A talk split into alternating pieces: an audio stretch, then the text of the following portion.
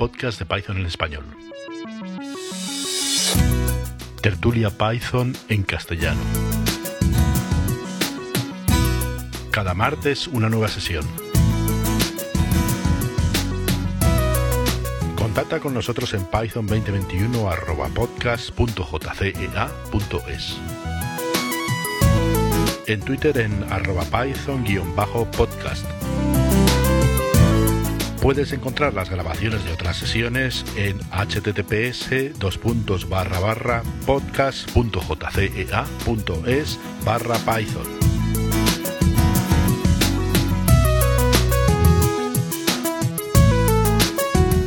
Hoy, tertulia del 1 de diciembre de 2020.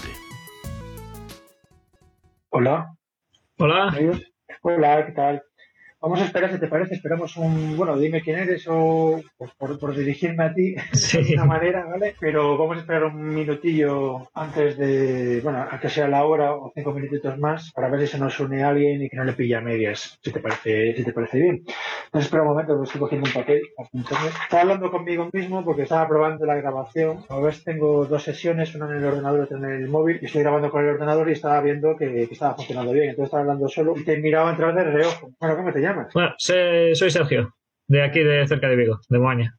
Ah, otro, otro, otro gallego, me cacho la. Somos, somos los que más conectamos, no sé, yo, bueno, yo soy, yo soy de Vigo, pero vivo en Madrid hace mucho tiempo. Oh. De hecho, bueno, ahora, ahora estoy en Madrid, ¿no? Y llevo aquí 20 años, pero vamos, soy de Vigo, he estado ahí en verano.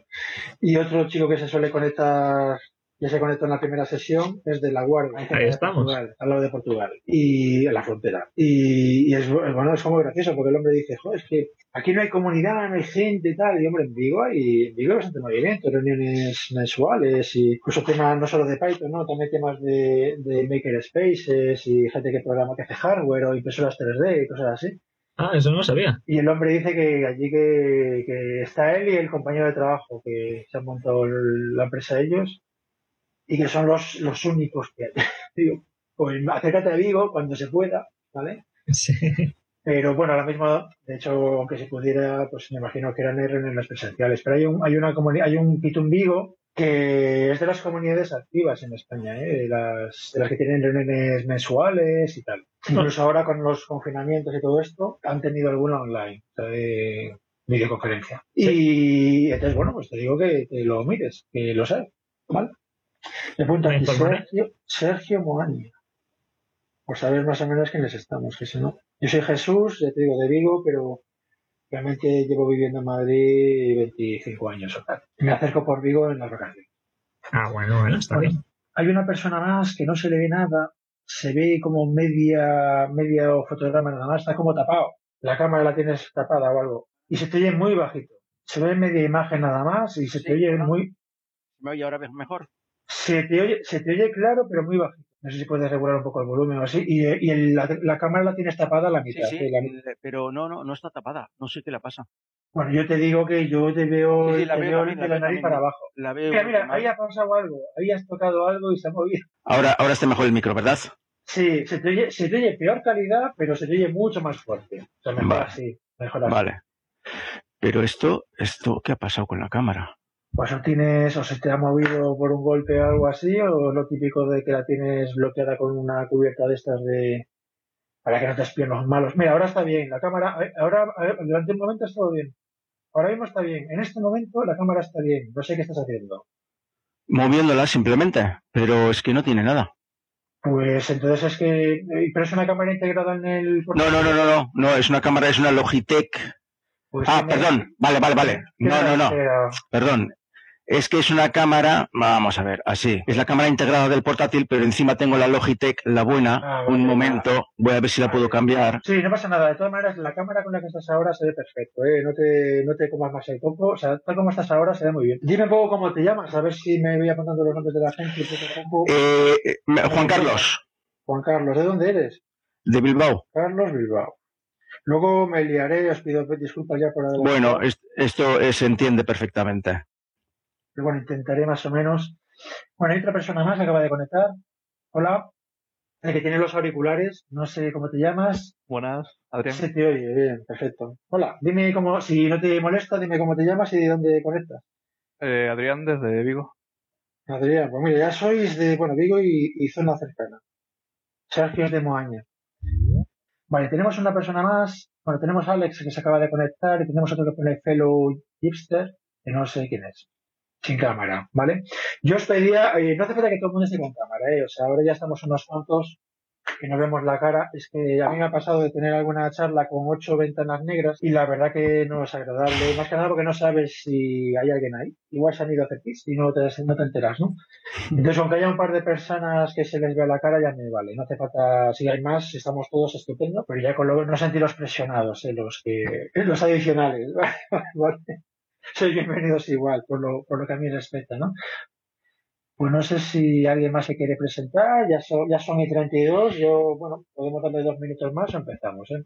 Los que estamos puntuales, no, que no suframos porque hay gente que se retrasa. No sé, ¿alguien de los que no se ha presentado quiere decir algo o, o, arrancamos? Buenas. Hola. ¿Cómo te llamas? Si me lo quieres decir. Javi, de Madrid. Javier, Javi. Sí. Vale, se tiene con un poquito de ruido. Cuando no hables, por favor, que ponte mucho, ¿vale? Se te oye bien, pero. Ah, bueno, Javi, si ya sé quién eres. Sí. Si con la videocámara no te oye bien. Bueno, Javi de Madrid. De todas maneras, Javi, si no te importa y no te lías, cuando no estés hablando, pon, tienes sonido ambiente. Cuando no estés hablando, dale al, al mute, ¿vale? Que sí que se nota, molesta un poco.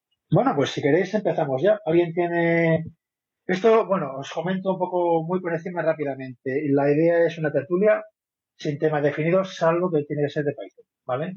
No vamos a hablar de lo bueno que es Linux ni series de televisión, vamos a hablar de Python, a menos que sea relevante. Eh, mi intención es eh, que no haya tema, que no haya tema definido, que no haya, que no haya que tenga que preparar nada, ni estudiárselo, ni que esté hablando alguien todo el rato haciendo una presentación, ¿vale? De lo último que he estado haciendo. Más una tertulia de amiguetes y si la gente más o menos va repitiendo, pues que nos vayamos conociendo un poquito y tal, ¿no? Y si hay alguna duda, algún tema que te preocupa esta semana, pues hablar de eso.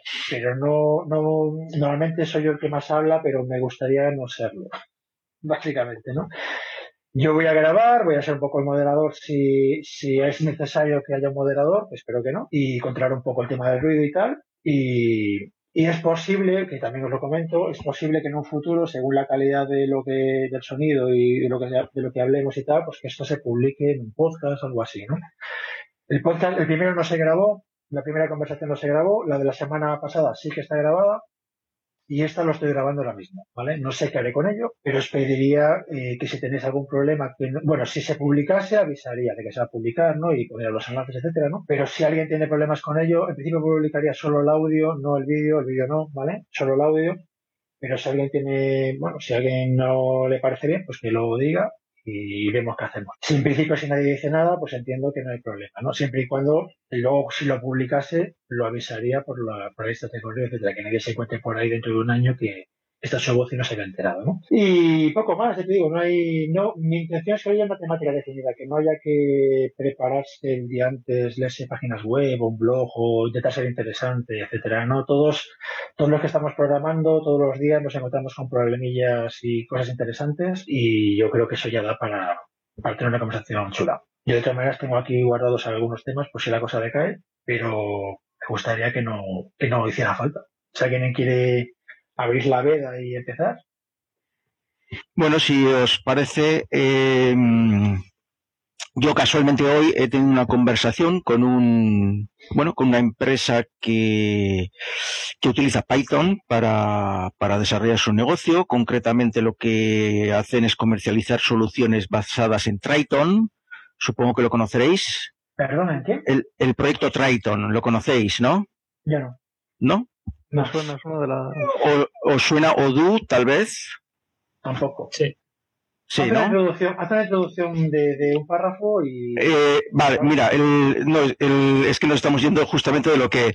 Eh, no, era, quería, quería comentar, eh, pues eso, que gente que lleva tiempo con, con Python, que, por ejemplo, que le comentas de algún proyecto, incluso yo mismo, a veces me sorprendo, me encuentro proyectos por ahí muy buenos, y con, con, con, bueno, pues con un bagaje bastante largo y sin embargo me los encuentro ahora de repente, ¿no? Y dices, digo, ¿cómo puede ser que que, que este pedazo proyecto de, de, Python me lo encuentre ahora y, y, con la falta que me hace, ¿no?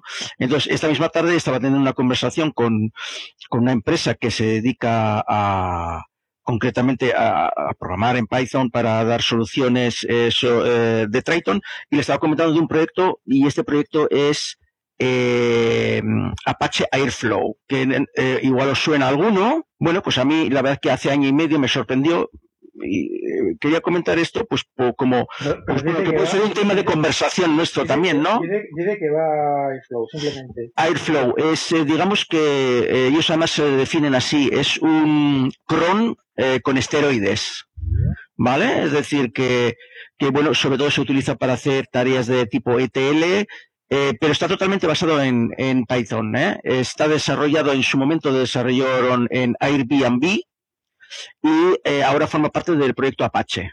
No sé si, si se llegó a grabar, pero recuerdo que en la PyCon es de Alicante hubo una charla que hablaba de, de Airflow. Sí. Sí, bueno, hay, hay bastante, hay bastante información por ahí de, de Airflow. Y bueno, eh, simplemente pues eso, como, no sé, ya que estamos todos metidos en el mundo de, de, de Python, pues eh, que, que sepamos que hay proyectos por ahí que la verdad que sorprendentes por la calidad y todo esto. Y que, eh, bueno, además libres, eh, que, que, que la verdad que sorprenden. Bueno, de la misma manera, he mencionado también Triton, que bueno, algunos no lo conocéis. Triton es eh, un ERP, eh, está soportado por una fundación, no es como Odoo, que está soportado por, por una empresa belga por detrás. Eh, y este Triton es una escisión, fue una escisión de lo que era Odoo al principio, que se llamaba OpenERP. Simplemente como, bueno, do- do- dos, dos proyectos Python que me parecen muy interesantes, que igual alguien no conoce, software libre que se pueden utilizar, que puedes aportar y que puedes desarrollar cosas en ellos. Hombre, yo, yo miraría, por ejemplo, simplemente, pues, eh, eh, a mí GitHub eh, eh, tengo problemas ideológicos con ellos, ¿no? Pero simplemente ver eh, cuántos proyectos hay en GitHub. Y creo que la- el último recuento y tal, pero bueno, hablo de memoria, ¿eh? Igual me estoy col- columpiando mogollón. Pero me suena que eran como 7 millones de proyectos distintos. Que tienen código subido, repositorios, 7 millones de repositorios, ¿no? Eh, el mundo es súper grande, ¿no? Entonces, es Sí, sí, sí, pero- Pero claro, a veces te sorprenden estos proyectos que tienen una entidad y dices, joder, pero bueno, pero y hay, hay un montón de gente detrás eh, funcionando con ello, eh, empresas muy grandes y tal, y de repente te encuentras un día y dices, joder, ¿y esto? Digo, pero, pero si esto, si yo estaba haciendo aquí unos scripts enlazados con cron y alguna cosita, tal y cual, y resulta que es que todo esto está hecho y encima en Python. Claro, y una, y una, Impresionante. Yo cada vez que cada vez que empiezo alguna historia y tal o, se me ocurre empezar una- algo lo primero que hago es eh, pues un survey ¿eh? de lo que hay por ahí. Preguntar a la gente buscar por internet tal tal tal, preguntar en Twitter o sea intentar ver qué cosas hay hechas ya no que normalmente no te sirven porque bueno tú tienes una idea muy específica y aquello es más grande lo que sea no te vale. Pero sí que tienes que mirar qué es lo que hay porque eh, hay millones de proyectos no eh, tengo algunos casos así de que, de que investigando investigando opciones para proyectos que yo esperaba no encontrarme nada, luego ves que aquello es un ecosistema entero y variado, ¿no? Y, y ahora ya toca pues hacer el casting, elegir el proyecto y evaluarlo y para el tiempo de tal, que a veces incluso piensas que te costaría menos trabajo hacerlo tú. Para lo que necesitas algo limitado y pequeño, ¿no? Que simplemente integrarte en una comunidad nueva, leerte la documentación y tal, bueno, si esto es, un, es un trabajo de cuatro días para lo que yo necesito, ¿sabes? De dibujar un gráfico. Pero sí, mi conclusión es que el mundo es muy grande. Mm. Eso lo pasa lo mismo con sitios de para irte de vacaciones y cosas así. Sitios bonitos en, en, muchas, en todos los lados hay sitios muy chulos que no, que no conoce nadie. Pero bueno, yo ya, eh, yo una cosa, yo una, una cosa que a mí no me gusta, y lo, he- lo he comentado con, con Javi, y, pues la última vez que nos vimos hace bastante, antes de la pandemia y tal, es que a mí una, una cosa que en general no me gusta de las charlas de Python, incluyendo la PyConES, pero, pero también las, las charlas de las comunidades, ¿no? Es que normalmente se centran en productos específicos, en una librería. O sea, ¿cómo he hecho yo, o, en una tecnología concreta? En plan, ¿cómo hago, cómo he hecho yo detección de sentimientos? Que todo el mundo hace lo mismo, detección de sentimientos en Twitter, ¿no? Usando la librería X. Y no ves ni una línea de código, ni nada técnico, ni nada. Es, bueno, yo he conectado esta librería a esta otra cosa y funciona. ¿Vale? Entonces, si no estás, si no estás metido, o sea, si no tienes exactamente esa necesidad, no te sirve de nada esa charla. Te sirve para saber que eso se puede. Se puede hacer videojuegos en Python y se puede hacer música en Python, pero no una librería para hacer música y que la charla sea de eso, de una librería para hacer música, si no te dedicas a eso, pues no te interesa, en mi opinión, ¿no? Y parte de la motivación de, de estas, de estas eh, tertulias es, más que de hablar de tecnologías concretas, hablar del lenguaje en sí y las problemáticas que vamos encontrando, pues que nos ocupa mucha memoria del proyecto, que cómo, cómo haces profiling de memoria, o cómo mejoras la velocidad, o cómo no sé qué, ¿no?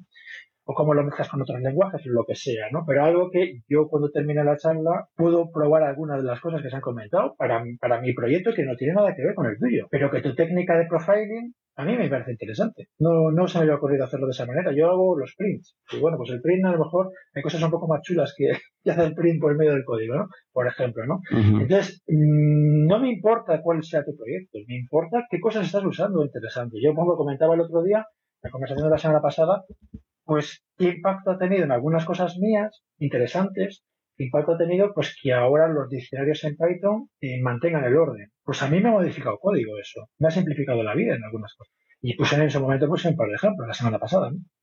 Y entonces eso es algo que a otra, otra persona le puede, le puede servir. Es saber, recordar una vez más que ahora los diccionarios mantienen el orden. No sé qué os habéis comentado por ahí últimamente y tal. Yo no quiero poner muchos ejemplos porque entonces hablo yo solo. Yo, yo voy a voy a aportar alguna idea, etcétera, si la cosa decae, pero me gustaría que hablase más, más gente, si lo veis bien. A, a ese respecto de lo de los diccionarios, en general, ¿tenéis alguna opinión sobre el intentar que lo que hacéis, los scripts, etcétera, sean lo más compatibles hacia atrás posible? De estilo de intentar, como extremo, soportar Python 2.7 o decir, bueno, bueno, que funcione mi máquina y a partir de ahí tiramos. Yo, yo en mi caso lo que desarrollo es para uso interno en la empresa y por lo tanto no, no, no miro compatibilidad hacia atrás.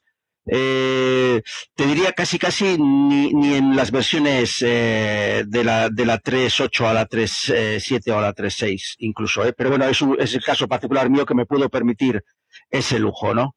Yo trabajo con, con proyectos de software libre y luego con proyectos privativos. Con de software libre eh, mantenemos cierta compatibilidad hacia atrás, pero bueno, en los que estoy ya, ya ni siquiera era la 3.5, o sea, dos ni de broma y la 3.5 ya la hemos quitado con, cuando pasó a, a, estar fuera. Y para proyectos privativos normalmente lo que hacemos es tirar de Dockerfile cuando trabajamos varias personas. Eso te asegura una versión concreta de Python, de las, las dependencias entonces no te preocupas, o sea, solo te preocupas de que vaya con exactamente lo que tienes. Ya, es que yo hasta en su momento intentaba sí que mantener una compatibilidad. Pero en cuanto dices, ah, no, si quiero usar Async, pues o busco librerías y no sé qué, o utilizo a partir de esta versión. Pues dices, lo siento, eh, usa Dockerfile y ya está. Sí, hoy en día con el tema de los contenedores la cosa está más fácil, ¿no? Pero yo, por ejemplo, que yo mantengo librerías eh, en PIP, que tengo que, bueno, que le está la gente, ¿no? Pues tengo que preocuparme un poco de la compatibilidad y tal. Y una de las, una de las cosas, a, después de mucho dolor y, sufrimiento, una de las, y es muy ingrato el tema de, de publicar librerías, el open source y tal, o sea, es un dolor de muelas constante. Eh, yo he aprendido a, a poner límites, ¿no? Y una de las, una de las cosas, una de las reglas que tengo ya en mis proyectos es soportar solo versiones de Python soportadas. Ahora mismo, por ejemplo, llegaría a la 3.6, ¿no? Con lo cual ya puedo usar, por ejemplo, los F-strings y cosas por el estilo, ¿no? Incluso el tema de los diccionarios eh, ordenados, ¿no?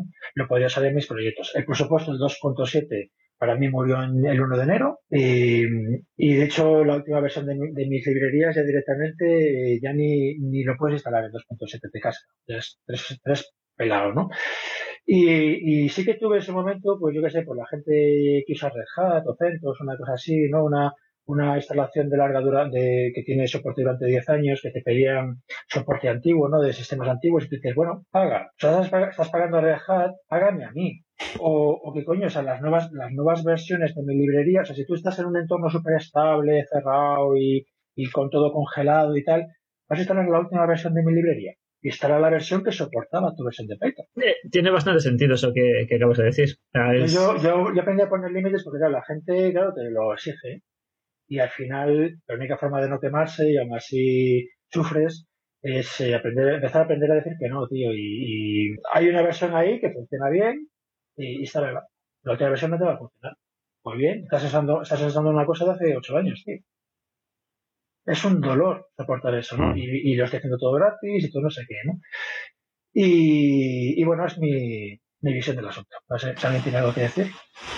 Que más versiones implica complicación a la hora de hacer los test. O sea, es, por ejemplo, con Tox puedes decirle, venga, eh, pruébamelo con 3.6, 3.7, 3.8, 3... pero ya estás corriendo los test cuatro veces. Sí, pero para mí eso no es un problema. Para mí el problema, porque eso lo hace el ordenador, ¿vale? Y luego me saca una matriz en verde y en rojo y ya está. Me, me fijo si hay algunos rojos. Me da igual que tarde un cuarto de hora o 20 minutos test.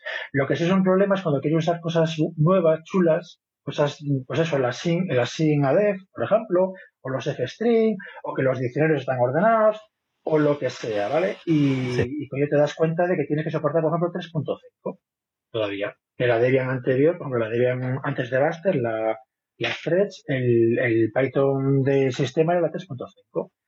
Eh, bueno, pues yo cuando ya no tengo que soportar la 3.5 me alegro, tío. Básicamente.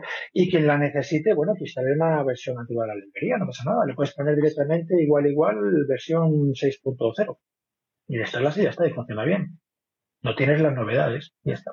Sí, yo, yo he bastante metido en el tema de Plone, que, que estos ah, hasta hace poco no soportaban la versión 3, estaba en, en versión 2.7, de hecho es que yo creo que uno de los de los de los impedimentos o una de las razones por las que se ha alargado tanto la versión 2 ha sido por, por Plone, que andaban en la, con todos los paquetes en la, en la 2.7 y ha habido un momento ahí como de medio año o un año en el cual había muchísimos paquetes soportados en la versión 2 y la versión 3. Menudo follón el, el mantenimiento de ellos y los test unitarios los veías y la verdad que terrible para que funcionase en ambos sitios. Ahora ya menos mal que ya la, la- la última versión de Plone ya solamente funciona en versión 3 y se han quitado de encima todo el follón de los unicodes y bueno, toda la incompatibilidad que hay, que hay muchísima, ¿no? Con la, con la versión 2. Sí, en algún momento hay que cortar. Entonces, mi Mm. criterio, que es un criterio arbitrario, pero, y, y si me pagas, lo, eh, es negociable, ¿vale? Me dedico a esto, pero mi criterio es cuando oficialmente Python ya me soporta una versión, yo tampoco. Ya está. Yo no Ya llamaría no sé. arbitrario, o sea, me parece. el- el No, no, pero sí. Claro, te encuentras Red Hat, te encuentras Ubuntu, te encuentras no Sí, sé qué. Si, si, si Red Hat mantiene una versión antigua de Python que ya no está soportada y le está metiendo parches de seguridad o lo que sea, pues si pasa algo con tu biblioteca, pues también se encargarán ellos de meter los parches que hagan falta. Tú, Mm. Bueno, pero la gente te lo pide, entonces eh, hay que decir Ya. que no. Básicamente, en plan, ¿no? Y ahora, bueno, ahora con el tema de Docker y tal, que Docker es, es, una, es un melón muy grande, pero no es el tema del podcast, con el, o sea, el podcast de la, de la charla esta, eh, con el tema de Docker incluso dice, pues me da igual lo que tengas, o sea, instala este, este fichero y te mete toda la configuración y tal, y ya está. Me da igual que tengas un Red Hat antiguo, lo que sea, no siempre y cuando sea lo bastante reciente como para que funcione el Docker. Que, pero bueno, el Docker es un, es un tema para hablar en otro, en otro entorno. ¿Algún otro tema tienes por ahí interesante? Yo me he encontrado en una cosa muy tonta que es, pues precisamente hablando de esto, eh, la versión nueva de mi librería, y una de ellas, la más gorda, eh, ya no soporta Python 2. Pero claro, yo no quiero fastidiar a la gente que está con Python 2. Si metes, bueno, las nuevas versiones no las puedes instalar, pero te siguen funcionando las antiguas, no las borro, ¿no?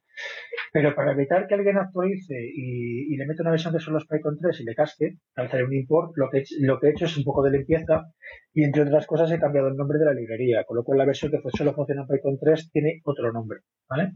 Entonces ya no hay problema de que accidentalmente actualices y tal. Pero claro, yo lo que quería es que cuando tú instalas la librería antigua en Python 3, que te la instale bien, pero que te dé un mensaje, un warning, ¿no? Que te diga, vale, no hay ningún problema, te lo dejo instalar, funciona, pero que sepas que donde están las novedades y la chicha es en otra librería que se llama Perico palotes, ¿no? Y me he encontrado la sorpresa de que con pip no puedes imprimir nada en pantalla. Solo imprimes en pantalla, solo, solo imprime algo en pantalla si levantas una excepción, si das un error, ¿no? Pero si das un error no se instala. Entonces, si hay una instalación no puedes imprimir nada en pantalla. Y eso ha sido una sorpresa, porque yo esperaba sacar un warning y viendo el código fuente, porque digo, bueno, hay alguna cosa ahí que no, hay alguna forma de hacerlo y tal, y no, no se puede hacer.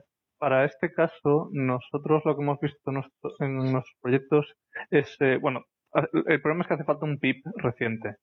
pero en el setup existe, no sé desde hace cuánto, el Python version y puedes marcar que la versión de Python que requiere tu paquete entonces, si alguien lo está intentando instalar en Python 2 y la última versión del paquete no permite Python 2 por esa Python version que le has metido al setup, entonces pues te buscará una versión anterior que sí que lo, permite. Sí, eso me lo comentó, lo comenté en la lista de correo diciendo, pues no quiero eso, que se actualice y te joda cosas, ¿no?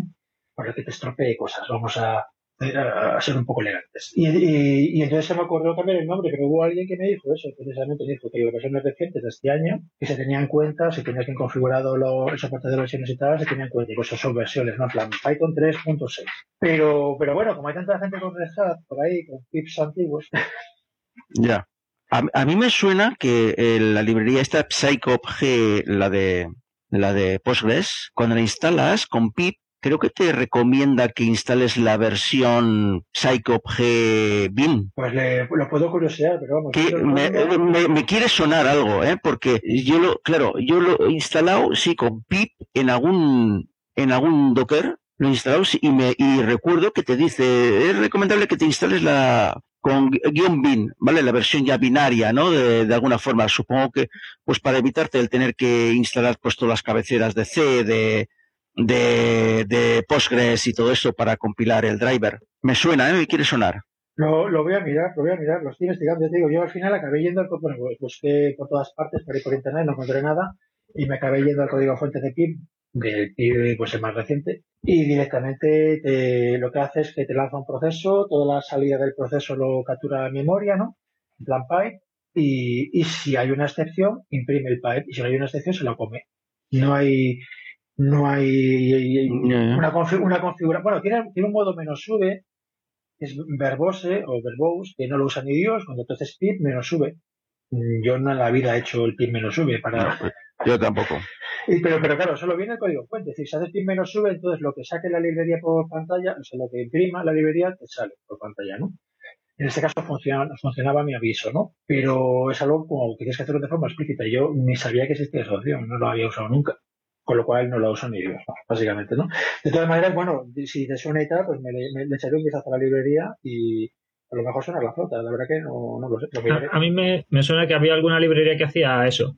Y ahora viendo un requirements, acabo de ver el PsychoPG2 Binary, así que probablemente sea esa. Sí, esa, la binary es la que es la que te recomienda si, si pues instalas la otra.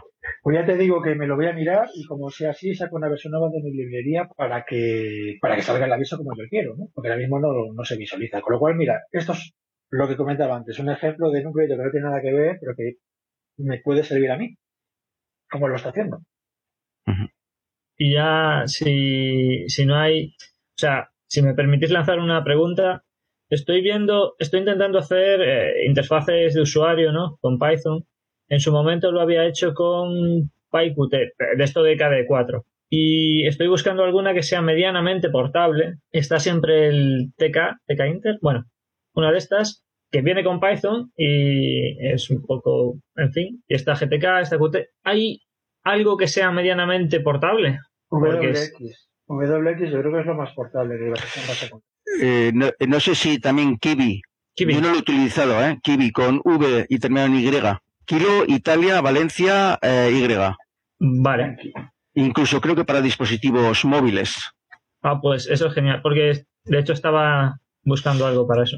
Lo que, pasa, lo que pasa que eh, igual es una interfaz igual más de mm, táctil, ¿eh? Más en plan táctil. No lo sé muy bien, ¿eh? Yo no lo he utilizado. He visto, he leído sobre él, he visto ejemplos y bueno, lo tengo ahí guardado en la recámara por si algún día necesito hacer algo pero es, es que me suena que había uno que no sé si era una interfaz o era como, como un runtime para ejecutarlo en Android o algo así. ¿Puede ser que sea este? Eh, sí, este va en Android también, sí. No sé muy bien cómo, cómo va, ¿eh? Como si es con un runtime o... Sí, evidentemente no puede ser otra cosa.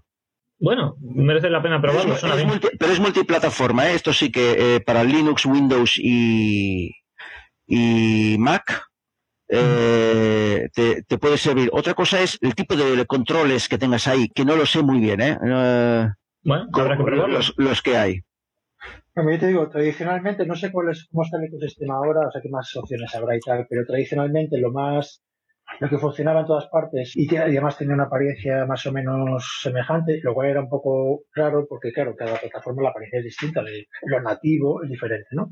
Pero aquí como que te daba algo bastante, bastante estándar, es el VX Widget. Sí, era, era el más conocido, sí. No sé cómo está la cosa ahora. Y, y yo, de todas maneras, yo hace décadas, eh, hombre, todos los programas lo puedes hacer así, ¿no? Pero cuando es una interfaz sencilla y tal, yo hace muchos lustros que uso web. O sea, te conectas con el navegador a 127.001, puerto 8080 y, y tienes ahí tu interfaz, no te vale para un videojuego, bueno, hoy en día sí vale para un videojuego, pero bueno, te vale para todo. Pero la, los la típica aplicación sencilla que te da feedback de una barra de progreso y no sé qué, es, es lo más sencillo y además tiene una ventaja para mí que es muy gorda, es que permite acceso remoto, por ejemplo. O sea, puedes controlar una aplicación de forma remota, pero claro, no te vale para cualquier cosa. Claro, bueno, merece la pena probarlo. Probaré el Kiwi, suena muy bien. Y VX Widgets me sonaba, pero pensaba que estaba un poco. O sea, hacía tiempo que no veía ninguna sí. aplicación, así que pensaba que estaba Eh, olvidado. yo ahora mismo estoy grabando con Audacity y Audacity está escrito con VX, ¿no? Eh, yo, yo recuerdo de WX, alguna vez jo, lo he utilizado para nada, para una chorra- o sea, no tengo ni idea de WX porque no, no me metí al final, pero lo tuve que utilizar. Recuerdo que era interminable la compilación del código fuente. Estoy recordando esto ahora. Ya, interminable. Para que estamos hablando de Python, entonces tú tienes la librería compilada, te la bajas, es un paquete de tu sistema y, y ahora son los bindings de Python que tú llamas allí para abrir ventanas y tal. O sea, eso ya no hay, no hay compilación. Pero bueno, yo he compilado vos y sé lo que es tirarte pues un día entero esperando la. ¿sabes? Pero bueno, desde Python se supone que tú tienes, tú tienes un accessory por VX Widget y ya lo tienes instalado en el sistema. Que luego sí que Claro. te va a funcionar. Con lo cual, no compila. No sé, hablando de temas de compilación y tal, ¿cómo alguno de vosotros distribuye binarios a Python en binario ya? O sea, sin que el usuario tenga que tener una instalación, sobre todo en entornos Windows y cosas así, que es donde tengo problemas para dar soporte para Windows. Yo hace, como dices tú, hace décadas eh, sí que recuerdo de haber hecho algo, aquí había dos librerías, pero lo que te puedo aportar ya no me acuerdo casi y aparte que supongo que habrá quedado totalmente desfasado. Yo me acuerdo que había, sí que era, era bastante lioso el, el, asunto de, preparar algún exe o alguna cosa de estas. Incluso creo recordar que llegué a hacer una DLL, un, un objeto com de Windows, que, que no había otra manera de atacar ese programa que con un objeto com y no me defendía en C y lo llegué a hacer y funcionaba, pero terrible que yo la verdad que sí, te comprendo que puedas tener problemas con ello. Yo sé, a mí me fastidia porque hay, hay varios proyectos para distribuir binarios, pues hay uno que se llama PyInstaller y, o PyInstaller, eh, que, que funciona en cada plataforma, ¿no? Pues tú lo tienes en Windows, te genera un exe, tú lo tienes en Mac, te genera pues el, el- un DMG de estos de Mac o tal, una imagen, ¿no? Y en Linux te genera, pues no sé qué rayos te genera, pero que incluye dentro el, el intérprete, ¿no? Mm, Pero, sí, sí. curio- pero curiosamente, solo te lo puede generar en la propia plataforma. O sea, yo alucino, por ejemplo, que no haya sacado alguien un instalador que venga con las DLLs de, de, de Python, de Windows, y yo cuando, lo, cuando yo genero el binario en, en Linux, pues que me genere un punto exe desde Windows, que, que el, el DLL, el, el Python 36.dll se lo haya pillado. Cierto, pero- tienes razón, esto ocurría, sí, sí. A mí eso me alucina, en plan, pero coge los, binarios, tío, coge los binarios de media docena de librerías, de NumPy, de no sé qué, las librerías más comunes, me da igual que el programa mida 300 megas, me da lo mismo. O sea, no el programa, el El generador. compilador, el, sí. el generador de binarios, ¿no? Mm. Y entonces tú, cuando, cuando, cuando el programa, el generador de binarios, analiza tu programa para ver qué imports haces, ¿no? Que te meta, que te genere un S con las librerías que uses de Windows y que te genere un DMG con la- o lo como se llame en Mac con las librerías que uses de Mac. Y que esas librerías, si, si te sales de las librerías típicas, pues estás fastidiado. Pero puede tener 500 megas de librerías, que más me da. Precompiladas ya. Mm. Y eso, por ejemplo, me flipa que para, para tener, para generar un, ejecutable de Windows necesite Windows. O sea, me parece increíble, tío, que sea necesario. No lo entiendo. Y en Mac. Entonces, bueno, pues a ver si hay alguna opción por ahí, alguna opción más. Había dos en su momento, ¿no? Dos, el PyInstaller este y otro, había otro más que no sé si te creaba además también un, un wizard de estos, un instalador, ¿no? También o alguna, aparte del exe, Sí, pero fíjate que ese Mm. instalador, el binario es siempre el mismo, tío. O sea, puede, puede estar metido como datos de, de, de- de ese generador de instaladores. Pero no hace falta que Mm. tengas Windows. ya. No entiendo la necesidad. A lo mejor, Entiendo, entiendo que es más fácil no hacerlo, pero a lo mejor es por módulos, en plan, por ejemplo, metes PsychoPG y qué librería necesitas incluir. pues se va PIP y se baja la versión precompilada para Windows, macho, que PIP lo hace. Pues que, pues que ese, Bueno. ese installer se vaya allí, se baja de la librería y te mete la DLL de Windows y te meta el punto SEO de Linux y te mete el punto no sé qué de Mac. No todos tienen los binarios Pues construidos. entonces, pues entonces estás perdido, pero yo cuando uso, lo uso con NumPy y con NumPy lo tienes compilado para todos lados. tío. ¿Sabes? Y, y, lo, y, y se lo baja de la web y lo, lo- es un zip, tío, lo extrae y ya está. Bueno, pues no, no lo hace. Sí puedo sacar yo un proyecto, pero no quiero meterme en ese berenjenal, otro proyecto más, que, que no me da pasta. que si hago eso no hago cosas que dan de comer. O sea, que si alguien se anima, ahí hay, ahí hay cantera, ¿eh? yo creo que hasta se podría cobrar algo. Estoy leyendo que Somos, somos sí, muchos desesperados, ¿eh? que igual si para, para Windows concretamente, a lo mejor si te enrollas con Wine, igual puedes conseguir algo. No sé yo. Mira, yo, yo llevo años diciendo que yo pagaría por tener un, un buildbot o algo así al que yo le mande mis, mi código Python y C y me genere un DLL y me devuelva una DLL. Bueno, técnicamente podrías usar una CI con Windows para generar ¿Una perdona? un, un- joder, un job de Travis o algo parecido con Windows. Bueno, ya, pero, pero yo, pues mira, yo pago porque me lo haga alguien, yo no lo quiero hacer. Pegarme con Windows y la licencia de Windows, instalar el compilador de Windows y qué versión de Windows de compilador mm, hay que meterle, etcétera. No, yo, yo quiero pasarte, vamos que te lo pago, ¿eh? te paso cada mes la versión nueva de mi librería con su código C y tal, y lo quiero que me lo devuelvas compilado. Y eso debería ser un servicio de pago en algún lado que tú pagas por tamaño, por tiempo de compilación. Tarda 25 segundos en compilar, pues pagas eh, 50 céntimos. Ya está. Y será súper feliz, tío. Porque yo no quiero meter una máquina virtual con Windows para esto. No quiero saber cómo funciona Windows. No prefiero evitarlo porque no me da la vida para todo lo que tengo que hacer. Pero sí que tengo la necesidad de dar soporte para Windows y ahora mismo es un dolor. Tengo que pedir favores. Esto lo hacía el proyecto ese Córdoba, ¿no? Córdoba o cuál era este que, que, ya sé que no es de Python, este es de para Android y iOS y todo esto que tú desarrollabas. ¿Eh? El, que se llamaba PhoneGap y luego pasó a llamarse Apache Eso, sí, sí, Pero sí. Eso, eso es otra cosa, eso no tiene. Pero que te compilaba, ¿no? Para diferentes plataformas, eh, pero lo compilaba en la nube. O sea, eh, era Adobe quien lo compilaba, creo, me parece, y te lo devolvía compilado o alguna cosa de estas. PhoneGap no era medio web. Me suena que era algo de web. Sí, sí, sí. Al final era básicamente web. Entonces, compilar, compilar, no sé yo. Bueno, crearte, el, te creaba el, el, el, el ejecutable para, para iOS y para Android, ¿no? Me parece. Sí, pero eso es muy- hacer web eh, era básicamente un visor web sobre tu aplicación escrita en código no Sí, nativo. Puede ser, sí, igual sí. Yo, yo estoy viviendo, est- nos estamos yendo de tema, ¿eh? pero lo comento porque, bueno, eh, ha salido el tema. Yo me vi hace años, puede haber cambiado. Hace, yo tengo iPhone, ¿no? Eh, iOS. Y me vi, pues, como, como escribir código para iOS. Y me necesitaba un Mac con, con el Xcode y toda la leche, ¿no? Y digo, bueno, pues lo mismo, un servicio en la nube, yo me registro en Apple, eh, pago mis 150 dólares al año por tener un certificado de, de desarrollador, pero yo no quiero tener un Mac y alguien en la nube que dé esto y no encontré nadie que yo le pueda dar mi código de mi certificado y me genere, me compile el código y me lo devuelva compilado. Pero bueno, nos estamos yendo de, de tema. Voy a proponer yo uno de Python.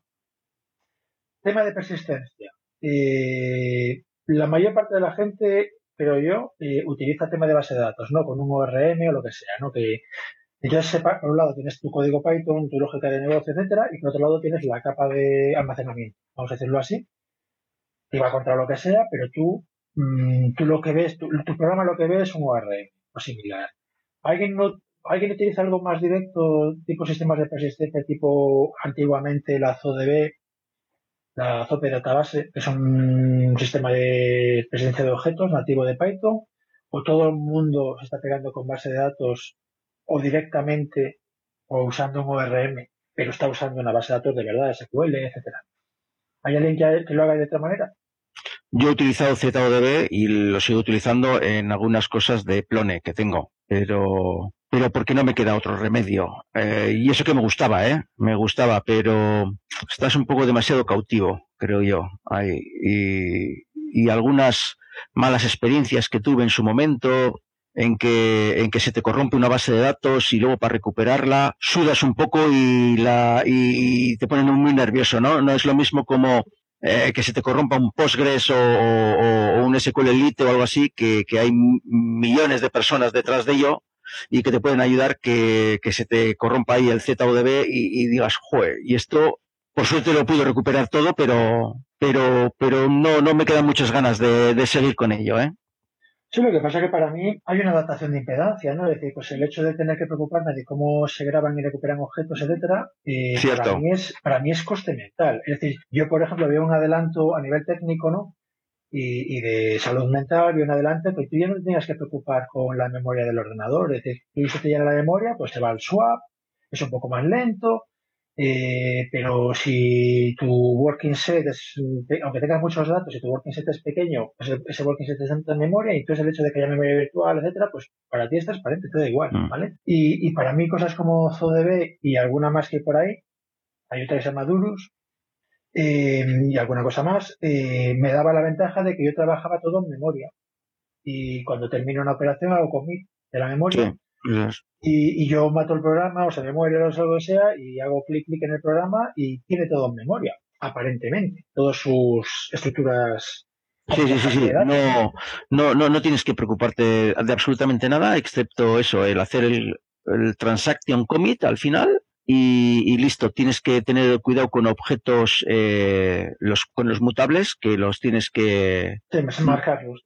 Eso es, los tienes que marcar o, convertirlos en, inmutables. Eh, y, con eso funciona todo. La verdad que sí, que en ese aspecto es, es bastante cómodo. Y bueno, ZODB, a ver, al final yo salí bien parado y es un proyecto potentillo, ¿no? Dentro, el otro que has dicho, Durus, no, no lo conozco. A mí Durus, mira, Durus, eh, yo me metí con él porque hace, bueno, yo uso Zope y con lo cual ZODB pues es mi segundo mi segunda naturaleza. Pero para mí el problema que me daba la, la está muy bien. O sea no da problemas tiene varios backends. Por ejemplo no solo el típico backend por defecto que es eh, un append no un fichero. es el, el, storage ese de que está que, debe estar bastante bien. Tiene almacenamiento con Postgres por detrás y mm. tal, ¿no? ahí te da igual. Eh, pero tenía el problema de, que es un proyecto muy grande. Y yo, lo que pues un poco lo que comentabas tú, de que estás como cautivo. Y entonces hubo un momento que, Zope, bueno, Zope ahora es un nicho, eh, y Zope tiene vida propia, pero, pero sigue siendo como un ecosistema pequeño. Entonces yo tenía el miedo, como te pasaba a ti, por lo que deduzco, de que te podías quedar abandonado en algún momento, ¿no? Y de, y de repente, pues dice, bueno, pues ya no salen versiones nuevas y no pasa nada porque funciona muy bien, no peta, súper estable y tal. Pero claro, sale una versión nueva de Python y no funciona. Me lo ocurro yo, adopto yo el proyecto, no porque me mola y tal, adopto yo el proyecto. Y entonces, una de las ventajas que tiene Durus es que es que es como es igual que ZDB, se maneja igual que ZDB, pero es muchísimo más sencillo, ¿no? Y muchísimo más sencillo del código. Entonces, yo lo estudié un poco por encima y me vi capaz de mantener yo Durus. Si a las malas que soy el único tío que lo usa en el mundo, pues no hay ningún problema, sigue funcionando. Y lo único que tienes que hacer es de vez en cuando eh, tocar alguna cosa porque falle la última versión de Python. Bueno, pues eso yo me veía capaz de hacerlo yo. Con lo cual ese miedo, pues no. Sí, es un, es, es, un proyecto asumible, ¿no? Durus, por lo que dices. Sí, Durus solo tiene un módulo 11, todo, todo es Python, y tiene un módulo 11 para acelerar. Que si no lo usas, funciona, pero el rendimiento es, es bastante peor. Y yo C me veo, o sea, yo, vamos, C también es mi segundo, mi segunda naturaleza, ¿no? Y, y de hecho, lo llevo usando desde la época de Python 2 y poco, de a lo mejor el 2.1, así, igual 10 años. Y no he tenido que tocar código para que funcione Python moderno, pero si lo tuviera que tocar me veo capaz. ¿Para qué lo utilizas como sustituto de SQLite, por ejemplo? Para, para, todo, para todo, para todo. Es decir, yo trabajo, para mí es persistente. Yo tengo una capa Sadurus te da persistencia como te da ZDB, ¿vale? Objetos que tú heredas de persistente, de persistent, entonces ese objeto persiste. Ya está, es magia. Tú no grabas ni lees nada de forma explícita, ¿no? Entonces no es que lo use para reemplazar el SQLite, es que el SQLite yo me tendría que preocupar de hacer el SQL o usar un ORM. No, yo, yo tengo yo tengo en memoria un diccionario. Ese diccionario eh, lo tengo en memoria. Ya está. Entonces esa 12 de veces cómo funciona. O sea, yo puedo tener un diccionario de, mil millones de entradas. Que, eh, el... paginando memoria de forma transparente. Claro, esto, esto puede venir bastante bien. Estoy pensando ahora igual para hacer un microservicio para que tenga su propia base de datos totalmente independiente y autocontenida en un mismo Dockerfile sin tenerte que ir a instalar cosas por ahí de Postgres, ni MySQL, ni nada de eso. Y, sin liarte con selects eh, ni cosas de estas que tengas que hacer contra un SQLite. Yo, la verdad que yo, para mí la única pega seria, seria pero asumible, en mi caso, ¿vale? Eso cada proyecto que decida, ¿no? Pero para mí la única pega que hay es que al final es Python y, como que te almacenan los datos de forma que solo están accesibles desde Python, por decirlo de alguna manera. No, no tiene un lenguaje, un, lenguaje de interfaz. Pero el coño es que tu proyecto puede darte esa interfaz. Mm. Depende del proyecto que sea, pero claro, si esas estructuras de datos que dependen de tu código, ¿no? Pues lo que tú hagas, eh, pues está muy pegado a tu programa. Mm de alguna manera, ¿no? De hecho, tienes que implementar, por ejemplo, sistemas de migración de, estructuras de datos, ¿no? Es decir, bueno, pues tu programa, en tus diccionarios añade un campo más, eh, pues tienes que tener, tienes que tener versionado los objetos y cuando se carga, cuando el objeto se instancia, si es necesario migrar el objeto a la versión 2, añadiendo un campo extra. ¿Vale? Pero eso es algo que tienes que hacer con un ORM también, por ejemplo. Tú en un ORM eh, tienes que tener sistemas de upgrade de, la base de datos. Con lo cual, el, necesitar hacerlo es como necesario. Es decir, si yo estoy volcando, no es así tan salvaje, ¿no? Pero para que nos entendamos, si yo estoy haciendo un volcado de la memoria del programa a disco, que no es así exactamente, pero como si lo fuera, pues evidentemente si tu programa evoluciona y cómo organiza la memoria es distinto, pues tienes que tener un proceso de upgrade, ¿no? Que no es, no es complicado, ¿eh? Puedes decir, bueno, pues todos los objetos van versionados y cuando el objeto se crea, miras la versión 1, oye, pues la versión actual es la 2. ¿Qué tengo que hacer para migrar de la 1 a la 2? Añadir el campo usuario. Lo, añado a null. Usuario user self.user igual a null. Ya estoy en versión 2, por ejemplo, ¿vale? No es muy diferente hacerlo con un ORM, etcétera, ¿no? Pero para mí la ventaja gorda es que yo no me preocupo del almacenamiento. Yo tengo eh, eh, usuarios eh, corchete JCA igual a apagado. Commit, para hacer el commit. ¿no? El commit se hace sobre todo, porque tú, claro, tú modificas, para hacer una operación, modificas varios objetos. ¿no? Entonces, si tu programa, como lo que estás haciendo es un volcado a disco, si tu programa casca a mitad de transacción, coño, tienes objetos a medio modificar y objetos que no se han modificado. Y eso es muy grave, ¿no? Eso en SQL mm. se, se soluciona también con transacciones, ¿no? Pues aquí tienes transacciones en memoria. De hecho, podrías hacer rollback, o sea, tú puedes hacer un montón de cambios en los objetos y luego en vez de hacer, un commit, hacer un abort y tus objetos modificados pasan a tener el estado antiguo. Te has hecho un abort, de verdad. Es, es, la leche. Oye, lo veo un poco antiguo este proyecto, ¿no? Eh, duro, duro, o, no estoy en el sitio, no estoy en el sitio adecuado. O sea, antiguo, el que hace poco, hace mucho tiempo que no se ha actualizado. Bueno, veo aquí una actualización de hace siete meses, pero. Yo, yo, yo, lo sé, bueno, yo, yo, yo tengo mi Ford, de hecho estoy, estoy intentado de publicarlo, eh, si alguien me convence. Eh, eh, Duros hace mucho, Duros fue un proyecto que hizo una empresa de microelectrónica, o sea, tócate las narices, de fabricantes de chips, que les parecía una salvajada el SQL para lo que ellos hacían y tal, para, para tener una página web, por ejemplo, cosas así, ¿no? Y, hicieron Duros, que es un proyecto que no tiene nada que ver con su área de negocio, pero que les fue más fácil que, tener que tener un ORM con, con base de datos y replicar eso y, cómo hago la redundancia y cómo hago el balanceo de carga y no sé qué. Y metieron, y, y se hicieron Duros, ¿vale?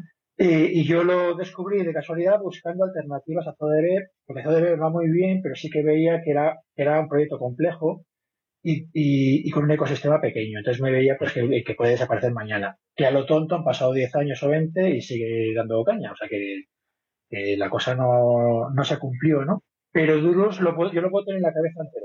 El duros lo tengo en el coco completamente y ya está. Y es verdad que hace mucho que no se actualiza, sigue funcionando, pero hace mucho que no se actualiza y realmente pues igual sería plantearlo hacer un fork y, y publicarlo. Mira, es una cosa que me voy a apuntar de mandarle un mensaje al tío de si lo tiene abandonado, adoptar el proyecto. Sí, aquí, aquí veo la empresa de nanotecnología, ¿no? Sí, se llama MEMS, no sé qué, que sí. es de microelectrónica mecánica. Mecánica como para micrófonos, sensores de movimiento y cosas así. Pero bueno, estamos yendo del tema otra vez. Pero eh, a lo que voy es que esa, yo hablo con. Yo intento vender la moto de la persistencia a la gente y, todo el mundo está con el tema de base de datos y, con un RM para el medio, con una migración, con unas. pegándote con el SQL y, y, haciendo búsquedas de SQL y cosas así. Y esto es que más fácil. dinos la verdad. Tú no usas el Durus que hay en la web. Tú no usas el backend de storage de File que hace una app. No, no, no, eso no, no, no, eso está viejo ya. Claro, tú no estás usando eso. Entonces tú no estás usando el Durus normal, tú estás usando un backend que es totalmente distinto. Bueno, pero, pero claro, pero Durus a mí me interesa la filosofía, es decir, o sea, más que yo comento Durus como un ejemplo, ¿no? Es decir, yo veo un problema de yo hago un programa en Python, soy programador de Python, y al final tengo que saber SQL. Pues para optimizar una búsqueda, por ejemplo, porque me va muy lenta y al final tengo que saber aquello es un SQL, cómo va a hacer un, un join conjunto, etcétera, ¿no? Y yo no me da la gana, tío. Fue la última asignatura de que me quedó en toda la carrera fue SQL. O sea, no quiero tocar SQL.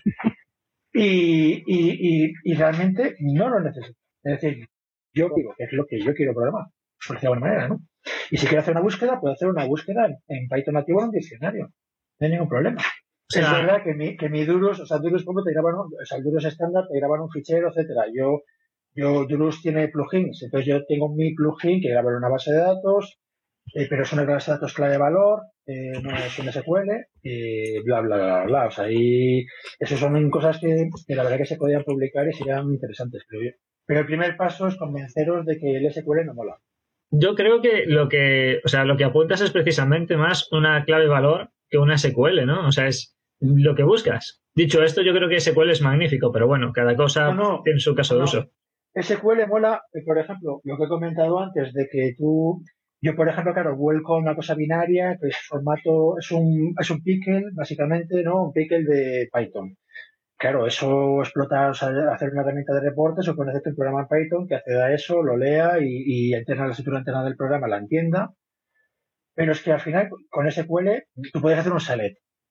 Pero en general vas a necesitar también conocer la estructura interna del programa, porque a, poco que tu programa sea complejo, tienes un montón de tablas enlazadas entre sí, bla, bla, bla, bla, y a lo mejor puedes leerlas, pero ni se te ocurre modificar nada porque rompes el programa, porque hay un montón de cosas que tienes que saber de cómo funciona el programa, no simplemente ver los, los bases de datos como están. ¿Cómo añades un registro, un registro nuevo en la base de datos? ¿Dónde lo añades? ¿Cómo lo añades? Todo lo que depende de unas cosas de otras. Pues tú a priori, si no sabes cómo funciona el programa, por el hecho de estar en SQL no es evidente. Lo que tienes que tocar para que tu programa no pete. Es verdad que sí que extraer datos en general es más sencillo, porque si te equivocas, pues, pues peta tu, herramienta de reporte, no peta el programa, ¿no? Pero incluso corregir cosas, en plan, bueno, tengo que cambiar una mayúscula por una minúscula porque hay cambiado la nomenclatura. Pues, tío, tócalo con mucho cuidado porque no sabes cómo está usando el programa ese. Y si sabes cómo funciona el programa por dentro, pues no hay ningún problema de conectarte a los pickers y leerlos, porque ya sabes cómo funciona el programa. No digo que, todo tenga que hacerse así, pero para, yo qué sé, pues para aplicaciones sencillas, yo qué sé, pues una aplicación, un blog, que lo que tiene son páginas, que las páginas, la clave es, un diccionario, la clave es la URL y el contenido es el HTML, tío, pues para eso no me hace falta una base de datos. Esto es un pickle en, grabado en disco, que lo puedes cargar todo en memoria. Y tiene, si mide 20 megas, toda tu página web. Pero todo el mundo acaba tirando de base de datos. Es lo de como, como cuando tienes un martillo todos son clavos. O sea, me, llama mucho. Lo que otros tienen sus problemas añadidos de, bueno, hay que hacer backup de la base de datos. Eh, eh, hay que hacer un recovery porque ha petado no sé qué. Eh, se desincroniza la base de datos con otras cosas que tienes por ahí, se desincronizan, bla, bla, bla, bla. Bueno. Pero esto es lo mismo, ¿no? O sea, necesitas backups de esto. Espero. Bueno, pero está dentro de tu programa. O sea, forma parte de tu programa. No depende de un servicio que te conectas por un socket a otro ordenador que lleva a otra gente, por ejemplo, ¿no? Que tiras de, un servicio de Amazon. Bueno, Eso con Seculite estamos en la misma. Por ejemplo, yo con Seculite, con Seculite, por ejemplo, tienes esto. De hecho, yo he usado Seculite como clave de valor. clave de valor y tomo por saco. Y yo mi, mi backend podría ser de Security con de valor, pero Security, por ejemplo, para mí tiene otros problemas. Por ejemplo, solo te permite una escritura simultánea, por ejemplo, ¿vale? O no tienes replicación, yo quiero meter replicación, bueno, pues Security no me lo da. Puedo meter una capa por encima. Entonces, como es clave de valor, pues cada vez que hago un commit, pues puedo ver que, que el registro se ha modificado y mandarlo por un socket a algún lado, ¿vale? Pero si empieza a complicarlo así, ya uso un backend que tenga replicación. Ya sé que Javi está deseando decir un nombre, no lo digas Javi, que, Oracle es el Oracle es el mal. Pero bueno, no sé. Es simplemente una reflexión de, que este es un tema es una de mis eh, batallas constantes, ¿no? De que el tema de los RMs y, y, tener que programar en dos idiomas, ¿no? El programa está en Python, y, pero hay una capa pequeñita que es muy crítica, sobre todo cuando haces búsquedas, eh, que tienes que saber de SQL y del backend, cómo es el backend y, y si está en remoto o no está en remoto, bla, bla, bla, bla. Entonces, hay, hay alternativas. A SQL Alchemy le tendrás una cruz hecha, ¿no? Yo, a ver, yo no uso nada de eso si no es absolutamente imprescindible. O sea, no es una cruz, es, es, una elección tecnológica. Es por lo mismo que uso Python en vez de usar Rust. Lo he elegido así, sabiendo que tiene sus limitaciones de rendimiento, de memoria, de no sé qué. Y de vez en cuando, pues tengo que hacer cosas en C, porque no me da la potencia del bicho, ¿vale? Pero la práctica, para el 99% de las cosas que hago, Python me vale. Sabiendo que no vale para todo. Pero por el 99% del tiempo me vale. Pues con el tema de las SQL es igual. O sea, yo tengo proyectos que, van con SQL. Sobre todo, por ejemplo, cuando tienes, es un proyecto, la base de datos es un punto de conexión con muchas más cosas, ¿no? Con código que ha escrito otra gente. Y entonces ya tienes que ser muy consciente de cómo, o sea, tienes que hacer tu programa alrededor de la base de datos, de cómo son las estructuras de la base de datos. Mm. Pero la mayor parte de, los, de mis proyectos no son así son proyectos autocontenidos, que no sé qué, que me interesa que cuando hacer backup se hace backup de un directorio. Pero no me tengo que preocupar de, de dónde están las cosas de partidas en otros procesos, en otras máquinas, no sé qué, cómo hago la redundancia y cómo hago no sé qué. Pero bueno, en fin, simplemente que esa es una neura mía particular. O sea, si seguramente dentro de un año volveré a sacar el tema otra vez. Hablemos de Python. ¿Quién más tiene algo interesante por ahí? Al final acabaré poniendo temas, ¿eh? No, no quiero... ¿Os habéis enterado ya del, nuevo Resolver, no? Sí, lo que no me queda muy claro es qué ventaja tiene, porque han publicado blogs y vídeos y tal, pero sigo sin tener claro qué ventaja tiene respecto al antiguo. Yo sinceramente nunca me había dado cuenta de los problemas del viejo y creo que esa es la clave, que, a mucha gente o no, le afecta o no se da cuenta de que le está afectando.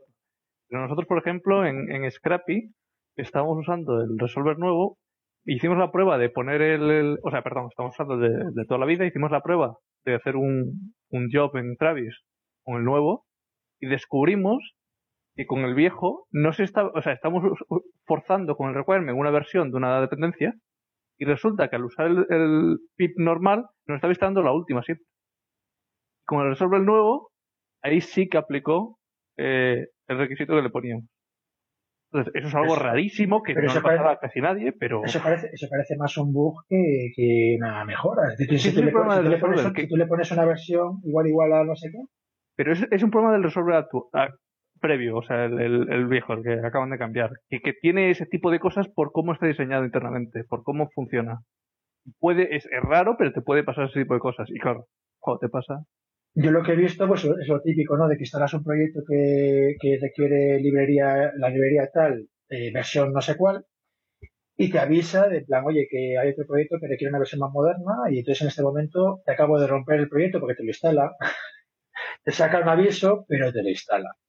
Y en ese momento te lo acabas de cascar. Acabas de cascar lo que antes funcionaba y te ha metido una versión más antigua o más moderna, una versión que, que es incompatible con lo que ya tenías te saca un aviso, por lo menos a mí cuando me ha pasado me ha sacado un aviso, en plan, estoy instalando la versión, estoy rompiendo una dependencia que hay una contradicción, pero es que te permite que haya la contradicción. En vez de negar, si instalate la versión nueva, dicen, no, y si instalo, lo, si instalo lo que tú me dices, voy a romper el sistema. Pues no, te lo instala y luego te dice que te lo ha roto. Y luego tienes que investigar qué versión tenías antes. Entonces tienes que ir al backup, que todos tenemos, diario, ¿no? Y tienes que ir allí y ver qué versión tienes de de ayer. Y además lo y instalas la versión de ayer, poniendo el igual igual versión no sé cuál, y entonces te preocupas de meter un virtual end y cosas de estas, para que no explote otra vez.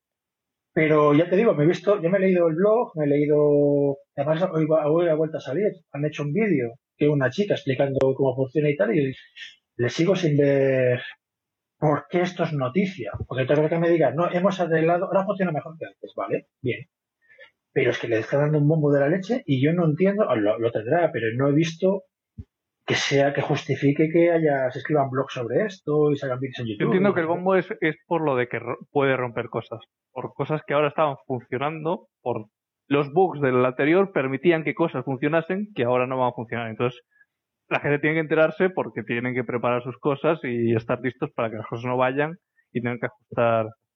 Entiendo que es por eso por lo que sea el bombo, no, no, no por lo lo importante necesariamente que sea. Que lo es. Hombre, una cosa que, una cosa que hubiera estado chula, eh, se me ocurre ahora, claro, esto habría que haberlo dicho hace un año, es que cuando todavía, todavía no era el, el- activado el sistema nuevo, que lo tenías, pero tienes que meterle un parámetro para activarlo, eh, coño, que tuvieras las instalaciones con los dos. O sea, que te haga la instalación con el de siempre, pero aunque en paralelo calcule las dependencias con el nuevo, ¿no?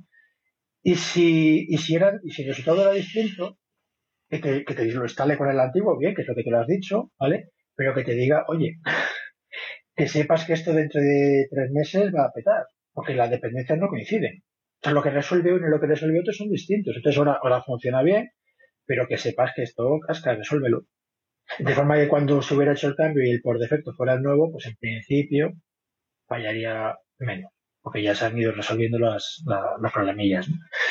No lo sé, no lo sé. Novedad del día, lo he visto hoy por la mañana.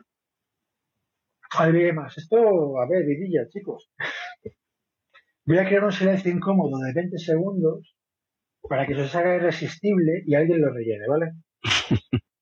Siento por los del podcast cuando digan esto, que lo siento. Hay que, a veces hay que ser duro. A ver, yo hoy, por ejemplo, he descubierto una cosa, lo que pasa es que me parece algo muy específico. O sea, yo trabajo mucho con ficheros de JSON lines, que son en cada, en cada línea de un fichero hay un JSON, un objeto JSON, Hmm. y he descubierto hoy que si usas algo como split lines, o sea, coges un fichero, usas split lines luego haces JSON loads de, de lo que eso te da, no va, no, no va siempre. Resulta que split lines no divide los ficheros igual que lo haría eh, ir por un, por un fichero leyendo línea por línea con el open normal. Resulta que considera saltos de línea cosas que no lo son para el, el for lining objeto de fichero. Y resulta que JSON tiene ciertos caracteres que se considera, se- no hace falta escaparos en JSON, que el splitlines considera saltos de línea y entonces, como te pille un JSON con eso, te lo rompe. Y es una Sí, es que JSON, es que JSON parece, parece como muy sencillo y tal, y tiene muchas, voy a decir una palabra que luego le pongo un pi cuando lo emita, muchas putadas. Ver, Muchas. peor es, peor- peor es Yaml, ¿eh? Sí, no, Yaml, hoy, hoy vi en Twitter uno que ponía, mira, tengo que fichero Yaml que pone, por el medio pone on dos puntos, no sé qué, ¿no? Y, lo, y le cambia el on por true. Al importarlo, ¿no? Al, al, al, cogerlo como objeto, le cambia el on por true y como cosas así. Pues, y el no de Noruega, que era un tema de, do- de dominios de países, no dos puntos y la condición que sea para Noruega, lo importaba como false. Y dices, eh, chaval, o sea, yo es que tampoco uso JSON, yo, yo es que soy anti todo, entonces no, para persistencia de datos y transmisión de datos y tal, cuando puedo evitarlo y controlo los dos lados, que esa es la historia, pues otras cosas. Pues son formatos binarios y tal, pero formatos binarios estandarizados, no, no una cosa ad hoc mía.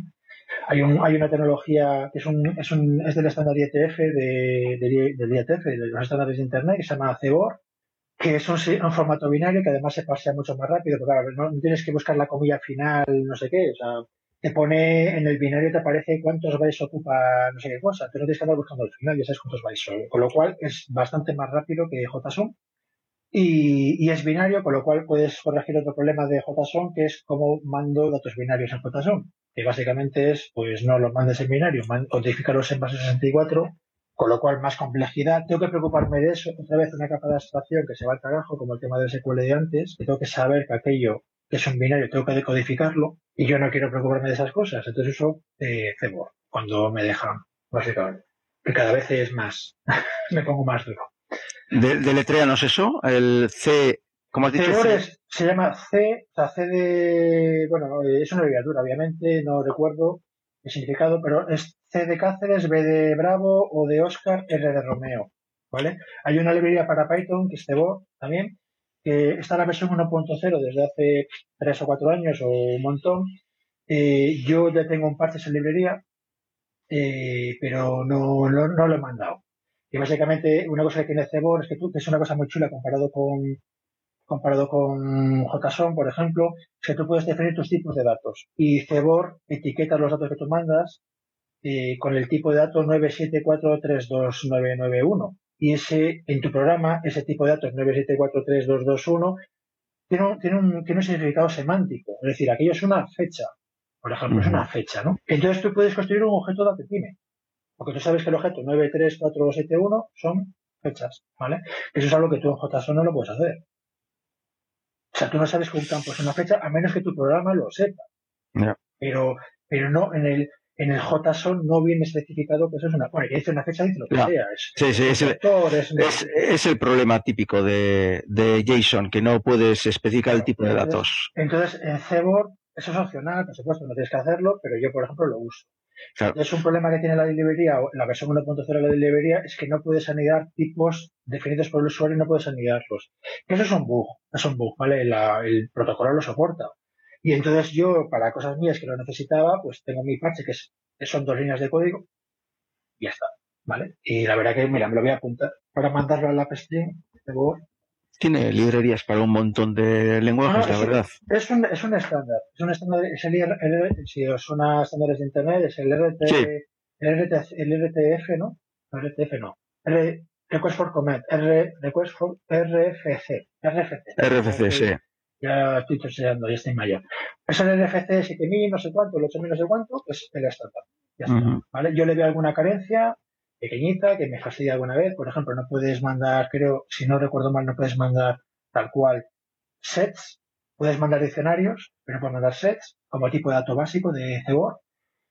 Que digo, hombre, eh, que, alguien, que alguien saque una versión 1.1 que tenga sets. Pero claro, como puedo etiquetar, como puedo, como puedo crear tipos definidos por el usuario, pues tengo el tipo JCA-7, que son sets. Es que esto parece ser que ha heredado de JSON y ahí tienen los arrays y listo. Sí, no tiene arrays, tiene diccionarios y, tal, mm. y, puede ser, y se puede anidar y tal. Pero sí, los tipos de datos que tienes son, son los de JSON, pero tú puedes definir tipos de datos tuyos. Sí. ¿Vale?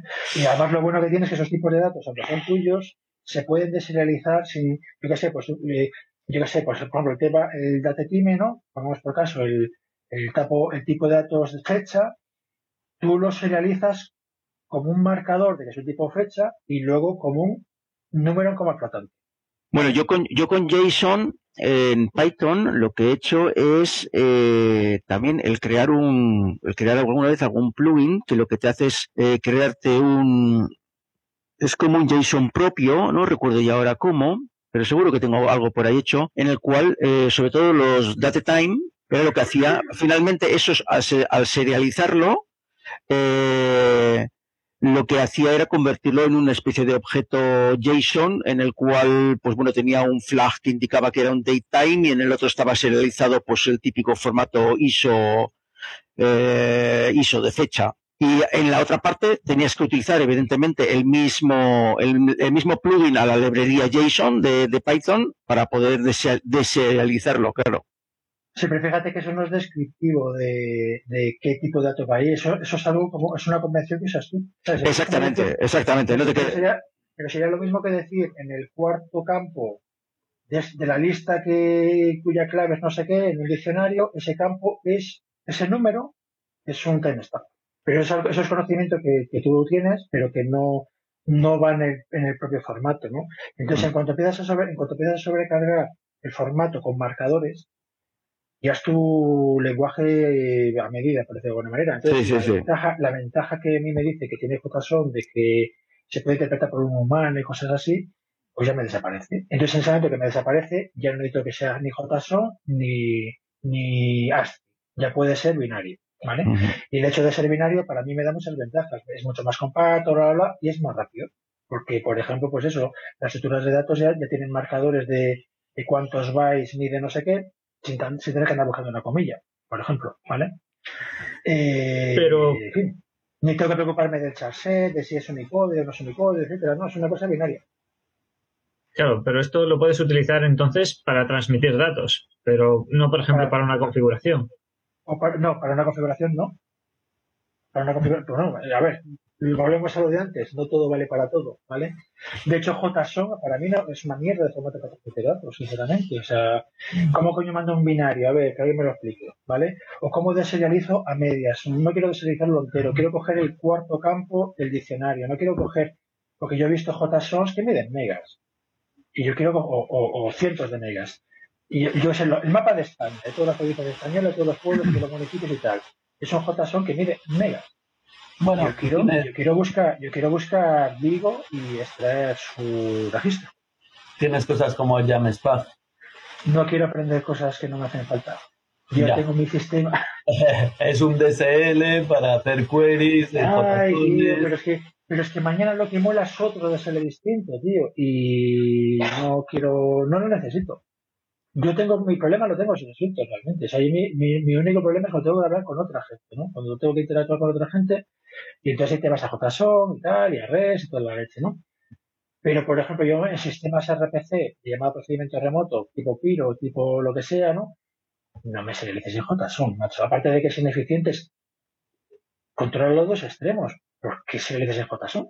Si es lo peor para esto, para este caso, es lo peor que hay. Que te quiero mandar un mapa eh, como una imagen JPEG y tengo que pasarlo en base 64, tío, porque no puedo mandar binarios. No lo veo. Yo he tenido alguna experiencia con Celery, que también tienes que serializar para mandar datos. Y lo primero que hice, dije, pa, serializar pues el formato binario de Python, el pickle. A tomar por saco, el más eficiente. Joder, pues eh, al de poco me encontré ya con problemas, porque claro, al, al actualizar el Celery de una parte y no el de otra, ya eh, son diferentes versiones y claro, la versión binaria del pickle pues no te vale. Así que ah, tuve que recular y meterme con JSON. Eh, bueno, pero, pero porque, porque elegiste mal. O sea, Pickle no es un formato de almacenamiento estable, por decirlo de alguna manera, ¿no? yo, yo considero, por ejemplo, considero la transmisión de datos y el almacenamiento son, para mí, son los dos caras de la misma moneda. Es como tú cuando almacenas datos estás transmitiendo para tu yo futuro, ¿vale? Pero el problema es, es el mismo, es decir, yo estoy, mm, yo estoy lanzando los datos y en algún momento otro programa los leerá. Y eso es exactamente igual que transmitir datos que grabarlos en el disco. Para mí es, es lo mismo, ¿no? Y, y, yo quiero grabar un JPEG y no lo quiero grabar en JSON, tío. En base 64. No me da la gana. Pero bueno, hmm. eh, soy muy raro, es verdad. Lo reconozco. Bueno, a ver, ¿quién, quién, quién, no ha migrado todavía a 3.9? Yo. Ah, el, el, el, el, que siempre me lleva la contraria. Tío. ¿A qué? ¿A? ¿Qué tal? muy callado. A Python 3.9. Es que estáis a la última, joder. Yo no he migrado todavía en la aplicación del curro, por ejemplo. ¿Qué trae la 3.9?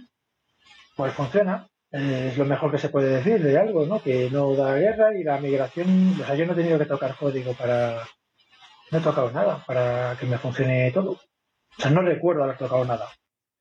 Y, y lo, y en mi caso he arreglado algunos problemillas, lo que comentaba antes que, hago extensiones en PIP, o sea, para PIP y todo esto, ¿no? Extensiones publicadas por ahí, pues ahora puedo hacer cosas que no podía. Por ahora puedo crear objetos desde C eh, sin usar cosas, o sea, usando el API limitado de Python, puedo crear objetos que puedes hacerle una referencia, una web ref, una referencia débil, y hasta el 3.9 no se podía hacer. Bueno, es una cosa así muy esotérica, pero que ahora puedo hacer antes, ¿no? Básicamente, resumiéndolo, en 3.9. Y es un poquito más rápido también simplemente interpretando código normal, pues es un, pelín más rápido, no demasiado, pero por lo menos no es más lento, o sea, ya es una mejora. ¿Y cuál es la versión más antigua que estáis usando? Supongo que habrá gente con 2.7, pero de la versión 3, ¿qué es lo más antiguo que usáis? En el 3.6. 3.6. 3.6 es el último, el último oficialmente soportado ah. por Python. Pero bueno, comentábamos al principio los, la gente que está con Red Hat y cosas así, que tiene cosas bastante más antiguas. A ver, el problema es que tenemos una tabla que se, con un campo que se llama sync. Y en 3.7 pasa a ser palabra reservada. Entonces hay que hacer la migración, pero luego siempre se deja, siempre se deja. Y entonces estamos en 3.6 porque la típica vagancia de las empresas. Pero tú, tú eso, ese, campo que está en una base de datos. Ah, si cambiarlo es trivial. Lo que es que no, no, te he entendido- lo que has dicho, perdón. ¿lo ¿Puedes repetir? que cambiarlo es trivial. Sí, está en una base de datos. Pero en el ORM le puedo cambiar eh, a cómo se llama la clase y decirle que el campo en base de datos se sigue llamando async y no tengo ni siquiera que migrar datos. Yo una, una, una de las una de las de, la- de las que quiero decir putadas pero no quiero decirlo que luego se queda grabado una de las eh, de las cosas desagradables de, de, de mantener código que funciona en 2 en 2.7 no que bueno 2.7 menos mal y en 3x es que claro no puedes usar nada nuevo de Python 3 o sea no puedes usar yo qué sé pues eh, pues eso la, la sinadef y cosas por el estilo no la wait. Pero claro, yo ahora estoy deseando eh, ir, ir tirando versiones antiguas de 3, de 3 para poder usar las novedades. Ya comentaba antes lo de lo de los F-string, ¿no? De que- desde que la versión mínima eh, soportada es 3.6, ya puedo usar F-string en todas partes y soy mucho más feliz, tío. Entonces yo, yo mm, estoy esperando constantemente que se vayan despejando versiones para poder limpiar mi código y poder usar novedades, cosas bonitas que tiene el lenguaje. Yo sé, pues el Walrus Operator, esa cosa que no, no es lo que más mola en el mundo, pero que ahora existe, pues si algún día te viene bien poder usarlo, eh, porque ya lo soportan todas las versiones que te interesan. Entonces es la única forma de, de evolucionar el código. Sí, yo quiero usar eh, data classes. Estoy deseando usarlas. Yo, de hecho, yo tengo, código, yo tengo mío, tengo código mío con comentarios, ¿no? El típico XXX, ¿no? Que es un comentario en plan llamar, para que llame la atención, que es cuando, cuando ya no tengas que soportar versión 3.4, entonces este código lo puedes escribir. Como, tengo, y eso tengo un mogollón. En todo mi código tengo notas para mí mismo de que luego, luego simplemente haces un grep, grep XXX, que son cosas que tienes que prestar atención y tal, y, y bueno, mm, borrar líneas de código mola. Eh, Javi, eh, estás en 3.6, ¿verdad? Lo digo porque data classes, aunque no están nativas, sí que hay un paquete en... en Eh, el- al trip. No, no, no, no en la trip ese. Me refiero Ah. a que hay, hay un data class. eh, ¿Hay un data classes en... sí. Ah, O sea, hay alguna cosita que muy avanzada que, que funciona distinto, porque lo sé por un paquete que tenemos que, que es para trabajar de misma manera con ATTR, data classes, Dix y todo eso. Pero para uso normal creo que es casi idéntico. Sí, algunos, algunos paquetes así importantes y tal eh, tienen backport, porque muchas veces esos paquetes eh, existían fuera de la librería estándar. O sea, no, ho- hoy en día ya no nacen paquetes dentro de la librería estándar. Hoy en día los paquetes eh, se desarrollan fuera y, y a lo mejor te lo incluyen, ¿vale? Lo cual la semana pasada tuvimos una discusión de si eso era buena idea o no. O sea, estar en la librería estándar mola mucho, pero tiene, tiene sus y putadas. Eh, pero muchos paquetes están fuera. Y, y claro, se extraen en la- se incluyen en la librería estándar y el paquete sigue estando fuera. Tienes una versión fuera que puedes instalar en versiones previas de Python. No ocurre siempre, ¿vale? Y además muchas veces, pues para que se te incluya en la librería estándar, pues se te exige hacer modificaciones de, pues corregir un poco el API, no sé qué tal, tal, y puede ser que la versión que está en PIB, pues que ya no, ya no coincidan, Porque el tío se ha centrado en, en lo que le han pedido los core developers, ¿no? De que sea un poco consistente y cosas así, el tío aprovecha para limpiar código y hacerlo mejor. Y, si luego no se preocupa de dar, de publicar una versión actualizada en PIB, pues eh, tienes dos versiones que parecen iguales y son diferentes. Bueno, son menos 10. Vamos a, como esto, como hoy tenemos un día lento, no sé por qué, y hoy somos un montón, yo creo que cuantos más somos, peor. Eh, son menos 10, si queréis, eh, seguimos hasta las 9, ¿vale? Eh, y, y a ver, yo hay gente que normalmente habla mucho que hoy no dice nada. Por un día que puedo escuchar, no te quejes.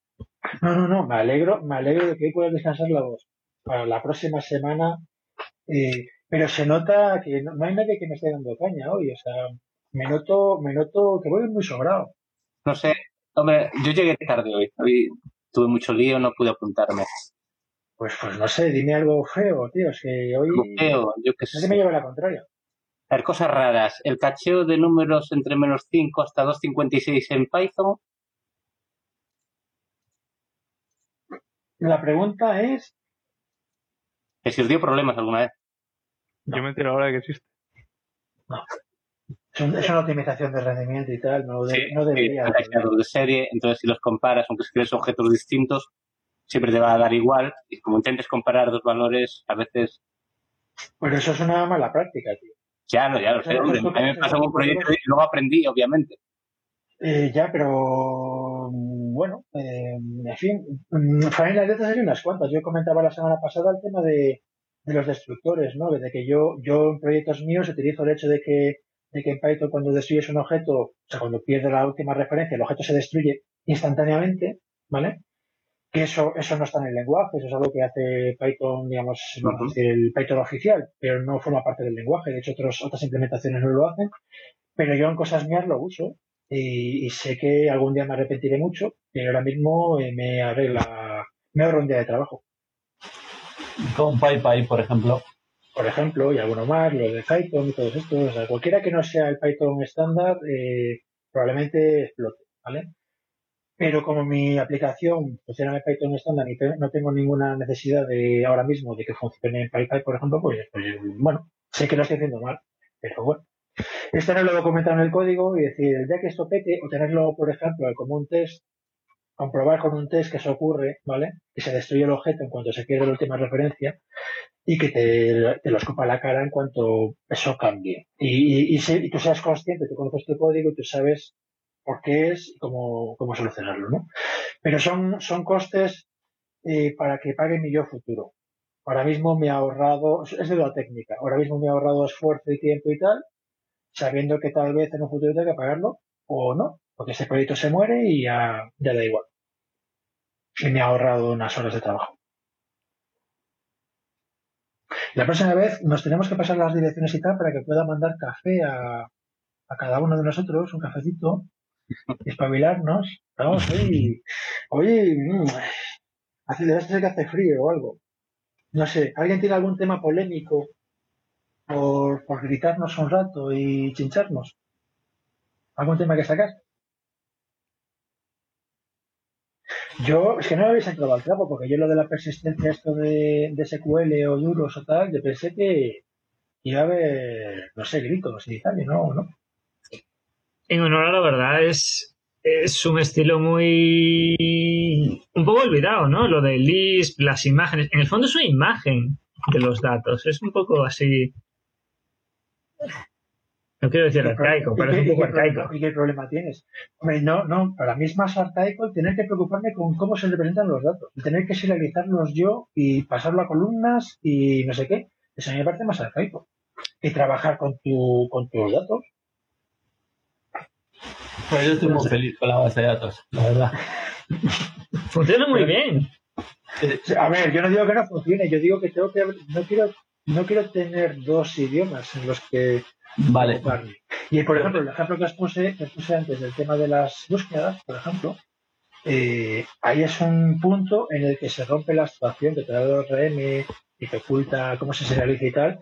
Y cuando tienes que hacer una búsqueda de la base de datos un poco compleja, cruzando tablas, ya tienes que saber que son SQL, cuáles son los campos clave, cómo se unen, en qué orden hacer el select, etcétera. Pero eso te aporta, perdón, que luego SQL te haga la búsqueda más inteligente, ¿no? Te dice, ah, pues voy a hacer una búsqueda a lo bruto, buscar sobre todo, voy a usar hashes. O sea, SQL es un pelín complicado porque toda la información que le das la usa. Claro, es lo que te iba a decir, que luego tú haces un split plan y ves que te ha hecho un hash join, un merge join, un, él usa estadísticas y optimiza cosas que luego si no tendrías que hacer en tu código y es ahora hago este bucle de esta manera, ahora lo hago de esta otra porque han cambiado las estadísticas de los datos, te pones a meter capas de abstracción para buscar de forma óptima en tu clave valor y al final acabas montando un chorizo que es mil veces peor. Te doy la razón en cosas cuya estructura es tabular. Por ejemplo, una lista de usuarios, pues sí, tienes filas que son usuarios y los usuarios tienen campos. Vale. Pero en las estructuras de datos complejas, digo, estructuras arbóreas y grafos arbitrarios, etcétera, tengo que preocuparme cómo, cómo se realizan esas cosas y no es trivial. Vale, hay cosas, por ejemplo, tienes datos de tipo JSON, que sé que no te gusta. Ah, no, no. Te pongo un ejemplo trivial. Tú imagínate que yo quiero un ejemplo trivial, ¿vale? Yo quiero eh, eh, construirme un grafo en memoria con objetos, objetos llamados ciudades, y las ciudades eh, están, pues están enlazadas con las ciudades vecinas, ¿vale? Eh, vale, ahora quiero volcar eso a una tabla SQL, tío. Y lo que tengo, y lo que tengo es un grafo. Pero para grafos hay, quiero decir, hay un neo no sé qué, creo que Bien. da para... Yo no me tengo que preocupar de eso. Yo lo tengo en memoria. Pero la herramienta correcta para cada problema, ¿no? Es lo mismo que el, el formato este de serialización, el. El CBOR. el CBOR. Sí, precisamente, para mí la herramienta correcta de mi programa es cómo usa mi programa los datos. Él sabe cómo los necesita. El tema es que estamos Él hablando sabe, siempre- yo, yo, o sea, vas- va- programar, programar, hacer un programa no es picar código. Hacer un programa es decidir cómo vas a, cómo vas a estructurar tus datos. Mm, yo, mi programa lo estructura como lo necesita y están ahí los datos, están en memoria. Es lo que el programa ve, que están en memoria, ¿vale? Pongo el ejemplo de la memoria virtual. Yo abro una imagen más grande, yo, yo, hablo, yo hablo 25 tabs en el navegador y se me llena la memoria, o con 100 tabs. Pues los tabs que no estoy usando automáticamente acaban en el disco duro en el swap. El navegador no lo sabe. No se preocupa, le da igual. Y cuando activas ese tab, pues bueno, de repente tienes medio segundo de espera y te sale la ventana. Pero tú no te tienes que preocupar de la complejidad de, uh, se me ha llenado la memoria. Vale, ¿cómo vuelco esto a disco? Para que cuando el usuario vuelva a este tab, eh, se reconstruya la página leyendo datos de disco y el programa no se preocupa de eso. El programa accede a la memoria, esa memoria está paginada, de- el sistema operativo se la trae de vuelta y el programa ni se entera de que ha sido paginada a disco, salvo por un tema de velocidad, ¿vale? Exacto, pero el tema de No tiene, la, velocidad- no tiene la complejidad de serializar la página web a disco con toda la complejidad que tiene una página. O sea, serialízame una, una HTML con todas sus imágenes, su, su JavaScript, su estado del JavaScript, en qué línea de código está ejecutando el JavaScript ahora. Serialízame en un, en un SQL. Pero aquí hay dos cosas. Uno es, claro, claro, claro. Uno es el estado actual, un- una foto de cómo está todo. Y eso lo es, coges la memoria mm, lo, y lo mueves a saco. Otra cosa, y, y el programa en el estado en el que está, ¿no? Es decir, tú no coges y dices, vale, guárdame todo lo que tiene el navegador en la cabeza, cierro el navegador, vuelvo a arrancar el navegador, cárgame la tab 2. Y dices, no, tío. O sea, yo no sé cómo estaba todo eso. ¿Dónde están los punteros? A saber. No, y bueno, pero si yo, a ver, yo no grabo punteros. ¿eh? O sea, yo, las estructuras que se graban son estructuras, no, no, sea, tú reconstruyes los objetos, ¿sabes? O sea, mm, es que habría que explicar, mira, es un tema para la semana que viene, si queréis. Pero no quiero dar una charla de cómo ¿Qué? funciona Durus. No es, Pero- un, a ver, no, es un, no es un volcado, no es un volcado de memoria eh, binario de coger un, de la posición tal a la posición tal de memoria y volcarlo a disco. No es así cómo funciona, ¿vale? es, es em, pues como hacer un pickle, como hacer un pickle y ese pickle volcarlo. Que tampoco es un pickle, ¿vale? Pero es como hacer un pickle y volcarlo. Y si tú, pica- si tú tienes un diccionario con un montón de objetos y vuelcas un pickle, eh, todos los objetos que hacen, o sea, ese, ese diccionario que tiene otros objetos por ahí por el medio, el pickle incluye todo eso y te lo vuelca todo de una vez, ¿vale? El sistema que digo yo no te lo vuelca todo de una vez porque todo sería manejable. En plan, tengo miles de millones de datos en memoria y algún cambio y hay que volcar la memoria entera, ¿vale? No, tiene puntos de control en medio, tiene puntitos que no quiero entrar en detalles porque no, esto no es una charla, no quiero que sea una charla, ¿no? Pero, Pero no, no, no, o sea, tú quédate con la idea, la filosofía, más que cómo se implementa, porque no te explico cómo se implementa, ¿no? La filo- para mí los programas es como si mi programa fuera eterno, es decir, yo mi programa, cuando salgo de mi programa, se muere, reinicio el ordenador, no el programa, pero cuando lanzo el programa, el programa sigue en la misma línea de código ah, ok. de salir. Entonces, para el programa, tiene todo memoria. El programa puede ser ni, ser consciente siquiera de que lo has parado. Es como solo Hibernases. Sí, el programa, pues mira, el mismo ejemplo, y bajar la pantalla del portátil. No hay una serialización mm, mm, en plan, ¿usted cómo serializo? O sea, claro, datos arbitrarios del programa que no sé ni cómo están, porque yo no controlo el programa, yo soy el sistema operativo, ¿cómo coño serializa eso? Que, mm, me da igual, yo lo vuelco a disco. Claro, no, pero no funciona así, ¿eh? no funciona así, la implementación no es así, pero la idea es esa. La idea es, ¿por qué te tienes que preocupar de cómo se almacenan los datos? Eso te lo da la librería. En la librería Pero, corrígeme si me equivoco, solo vi, acabo de ver un pelín del tutorial de ZODB y parece ser que te tienes que crear una clase con una persistente, que declaras persistente, etcétera, etcétera. O sea, que tienes que darle una cierta estructura. Digo yo, si ya le das eso, porque esa clase no es una de las que te da SQL Alchemy. Porque esa clase puede ser arbitraria. Y, se y tú no te tienes que preocupar de cómo se serializa, de que todas las, todas las clases tengan los mismos campos, puede tener pues como en Python, puede tener, tú puedes tener instancias de una, de un tipo determinado que, tienen campos diferentes. No tienen que tener todos los 16 campos, por ejemplo. O sea, lo que tú programes, lo que tú programes. O sea, es más flexibilidad. Es, es, tú programas el programa con unos objetos es lo que tu programa necesita, esos objetos. Y ya está. Los objetos están en memoria, no sabes cómo se guardan, dónde se guardan, eh, cómo se graban en el disco, me la pela. Yo trabajo, otro pi, este es otro pi, ¿vale? Luego, cuando la mitad. Y yo trabajo como, como si estuviera todo en memoria.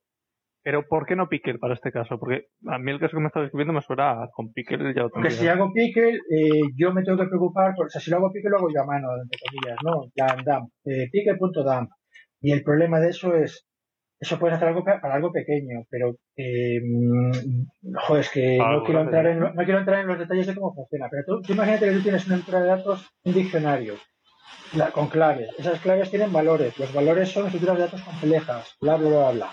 Entonces, si yo hago un pickle de diccionario, voy a hacer un volcado de toda la memoria de mis 12 gigas, voy a volcar al disco de 12 gigas. Y va a tardar un huevo.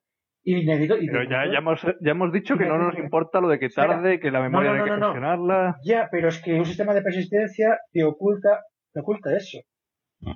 Es decir, un sistema de persistencia, por ejemplo. Yo tengo, yo tengo un, yo tengo un ZODB que tiene un giga y básicamente es un super diccionario de Python. Y ya está, tienes un super diccionario con una jerarquía infinita. Sí, pero el tema, mucho más grande? Pero, el tema que es, pero el tema que es importante es que ese diccionario de un giga, cuando el programa lo utiliza, no carga el giga en memoria. No, no, no, no, claro, claro, obviamente. obviamente. Para el programa, para el programa es como si estuviera todo, es como la memoria virtual. Entonces referencia a un trozo de memoria que está en disco, paginado a disco, y bueno, el sistema te para, carga la página y luego continúas. El programa no se entera. Pues un sistema de persistencia de estos, tú, tú pides un objeto que no tienes en memoria, tú accedes a él, el programa se para, se carga el objeto. Sí, lo, busca, lo busca en el disco, lo carga, tiene una caché también de objetos, es decir, que si lo vuelves a acceder, eh, luego lo accedes inmediatamente porque está en memoria, y, lo, modificas y, se graba mágicamente. Sí. Vale, puedo entender entonces lo. Sí, o sea, básicamente, básicamente lo que hace, y lo, lo, explico muy fácilmente, es que tú tienes, tú le dices a un sistema de persistencia de estos, le dices, te doy 200 megas de RAM. ¿vale? Y entonces él administra los objetos, los va trayendo de memoria y los va quitando de memoria para no ocupar más de 200 megas, que es la, es memoria que tú tienes. Y si tienes, si tienes 2 gigas, pues le das 2 gigas, ¿vale? Y entonces, si tus datos ocupan más, no pasa nada. Cuando, cuando llegas al límite de memoria, coge los objetos, en plan LRU, coge los objetos que hace más tiempo que no se usan y tal, te los vuelca a disco, los elimina de memoria, tal cual, como si fuera memoria virtual. Y cuando accedes a ellos, el programa se para, carga el objeto, continúa y para cargar el objeto tuvo que tirar otro, porque no le cabe en la memoria, ¿no? El tema es que yo, que puedo, yo puedo tener, por eso, una tabla de, teras, pero no, no me hace falta RAM para teras. O sea, por eso no es un pick el de coger todo lo que tengo en memoria. Para una cosa sencilla, de hecho yo tengo proyectos que son chorras, de proyectos sencillitos, que son, es un dump de, un diccionario. Y ya está. Si no me hace falta una base de datos. Pues bueno, porque, porque ese dump de diccionario mide 40K. Entonces lo puedo cargar en memoria y ya está. Pero de forma arbitraria no te, no te sirve esa solución de forma general. Creo que el fallo está en, decir que es una cosa mágica. Realmente no es mágico. Tiene, tiene un acoplamiento mínimo porque tú defines ahí lo que es un contenedor, el contenedor se va a ir como, pum, registro serializado. O sea, tú puedes definir la granularidad de lo que va a acabar eh, en el sistema de persistencia. Qué cosas haces de forma atómica que no. O sea, sea, realmente sí que tiene algo de overhead, no es mágico, pero es overhead pequeñito. Sí, de hecho, por ejemplo, tú cuando modificas un objeto, ¿no? Tú tienes un objeto en memoria y lo modificas, pues ese objeto se marca, o sea, el sistema, por eso tienes que heredar de persistent. Porque al heredar de persistent, eh, eh, de repente ese objeto es mágico. Y una de las cosas mágicas que tienes es que tú cuando modificas el objeto, cuando tú pones eh, self.a igual a true, pues ese objeto se marca como que, que ha sido modificado y el backend toma nota de que ese, objeto ha sido modificado y si hay un commit, se va a volcar al disco ese objeto. ¿Vale? No se vuelca todo el grafo de millones de objetos. Se vuelcan los objetos que tienen el flag de modificado. No sé si me explico, ¿vale? Pero no quiero entrar en detalles de cómo tal, porque tú es una charla de la Piconés y no quiero ser una charla. Pero, bueno, Pregunta rápida. Diferente. Cuando actualizas de versión de Python o, sí, una actualización del binario de Python, ¿hay que regenerar algún tipo la o hay que migrar la base de datos esta? Porque eh, no, no porque, a ver, Python, los, el pique que comentábamos antes, el pique es eh, compatible hacia arriba, ¿vale? Es decir, tú, una versión antigua de Python, o sea, una versión nueva de Python puede cargar el antiguo, salvo por un detalle. Que, claro, en el pickle va eh, nombres de clases y cosas por el estilo, ¿vale? Entonces, hay un cambio de nombre de clase, eso pasaba, por ejemplo, cuando se pasó de Python 2 a Python 3. Python 3 puede cargar objetos de Python 2, pero hay clases que han cambiado el nombre. O, yo que sé, la clase, la clase mail, pues va a tener una jerarquía diferente, etcétera, ¿no? Entonces, ahí tienes que hacer como un, o sea, crearte tú una clase que se llame como la clase antigua, de forma que se instancia ese objeto con tu clase, y tu clase es un constructor que lo que hace es generar un objeto nuevo, ¿no? Pero eso es algo inhabitual, o sea, eso pasó con, Python 2 a Python 3, ¿vale? Eh, normalmente hoy en día, pues eh, de la 3.6 a la 3.7, eh, como mucho hay objetos nuevos y clases nuevas, pero no se eliminan clases antiguas ni se cambia el nombre, con lo cual no tienes problema para pasar a Python moderno, ¿no? Lo que sí que tienes que tener cuidados no es con versiones de Python, son con versiones de tu programa. Porque claro, tú a fin de cuentas estás haciendo un volcado de estructuras de datos si tu programa evoluciona, cambia las estructuras de datos. Y si quieres usar los dos antiguos, pero tu programa tiene estructuras nuevas, pues tienes que tener un proceso de migración.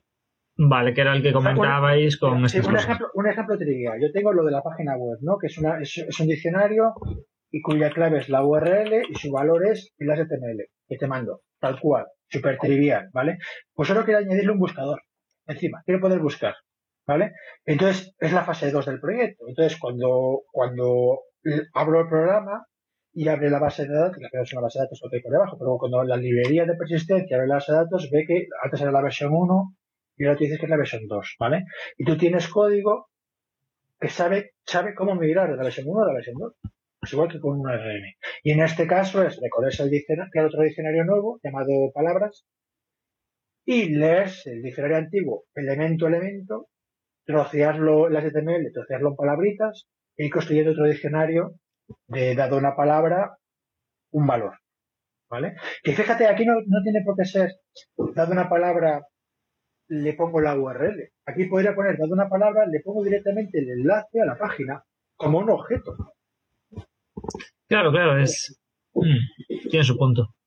Y entonces termino de hacer esa migración que me lleva 6 segundos, ¿vale?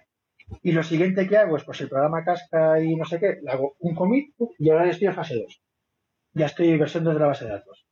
Y la próxima vez que abra el programa, arranca el programa, ve que está en fase 2 lo que está grabado, ve que está en, bueno, nivel 2 o versión 2 lo que está grabado, versión 2 la versión del código, y dice, perfecto, tira para adelante, ¿no? De hecho, yo mi, yo mi código simplemente esas verificaciones, ¿no? Si no, si no estás en la última versión, explótame en la cara. Porque luego, claro, tienes programas que comparten datos. Luego hay otro tema de, bueno, esto, vale, si tiene datos en memoria, ¿cómo haces para que varios programas diferentes utilicen esos datos a la vez? Que es lo que te hace una base de datos. Por ejemplo, tú la base de datos es el punto de, interconexión de diferentes programas que funcionan de forma simultánea, ¿no? Pues temas como Durus, etcétera, eh, eh, es una conexión por socket, ¿vale? Es un socket. Eh, tú podrías tener, claro, tienes que tener cuidado cuando programas el programa, ¿no? Cuando lo haces, pero tú puedes compartir esas estructuras en memoria, puedes compartirlas con otros programas que están funcionando simultáneamente, que te modifican tus datos. ¿Vale?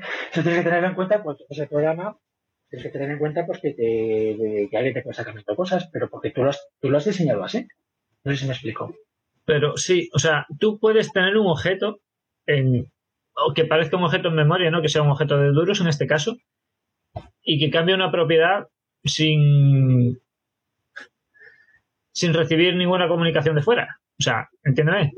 Simplemente acá. Y, o sea. A ver, te, pongo, te, pongo, te pongo, un ejemplo trivial, ¿vale? Mm, mm. El ejemplo sencillo de entender que es eso de un diccionario persistente cuya clave es eh, una URL y el valor es lo que te voy a mandar eh, al navegador. O sea, la HTML o la imagen o lo que sea, ¿vale?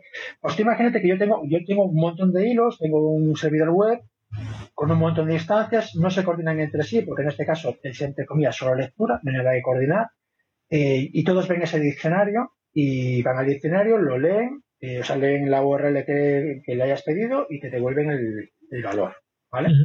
Pero ahora tengo, y eso está funcionando, esta, producción está funcionando, ¿vale? Pero ahora tengo otro proceso, que es el proceso que crea una página web nueva. He hecho una página web, que sé que es un generador estático de contenidos de estos, tipo, tipo Pelican o lo que sea, ¿no? Bueno, pues ahora tengo que añadir una clave nueva al diccionario. Entonces yo lo que hago es otro programa que compila, compila la página web pues, eh, usando plantillas, bla, bla, bla, y al final genera se conecta a ese, a ese, a ese repositorio de objetos, vamos a decir así, ese repositorio de objetos, se va a ese diccionario y añade una entrada nueva, una clave nueva. Pues se puede reemplazar una antigua, ¿vale? Entonces, en ese momento, en ese momento, ese objeto está marcado como eh, modificado, ¿vale? Y en ese proceso de, eso no quiero dar una charla de duros, ¿eh? al final, en ese proceso de, de cuando haces commit y rollback los programas que están usando el sistema de persistencia, se detecta que hay un objeto que ha sido modificado. Entonces, básicamente lo que se hace es, si tu operación, que tú cuando haces un, tú inicias una operación con un begin y la terminas con un commit o con un, o con un abort, ¿vale? Bueno, pues en el momento que tú haces el begin, se tracea, se toma nota de todos los objetos que tocas tú, incluyendo lecturas, incluyendo lecturas, ¿vale? O sea, ¿qué objetos han intervenido en esta transacción? Incluyendo lecturas. Bueno, pues cuando haces el commit, si alguno de tus objetos, incluyendo las lecturas, ha sido modificado por otro, por alguien, ese commit falla. Salta una excepción de ha habido un conflicto. Hostias, ¿qué pasa? Lo más evidente es, vuelves a repetir la operación otra vez. Haces un abort y repites. En este caso, por ejemplo, en el caso de la página web, pues imagínate que, yo estoy modificando una página web que se está sirviendo en este momento, pues el que termina de servir esa página web, mmm, ningún problema, pero el que está a mitad de operación, cuando lee el objeto y luego lo va a mandar, le llega que ha habido un conflicto, que alguien ha modificado esa entrada del diccionario. Y lo evidente en, este, en esta aplicación en concreto es, eh, bueno, puedo decidir que la versión antigua es suficientemente buena y te la mando, ¿vale? O puedo decir, bueno, pues vuelvo a empezar otra vez la operación. Vuelvo otra vez a.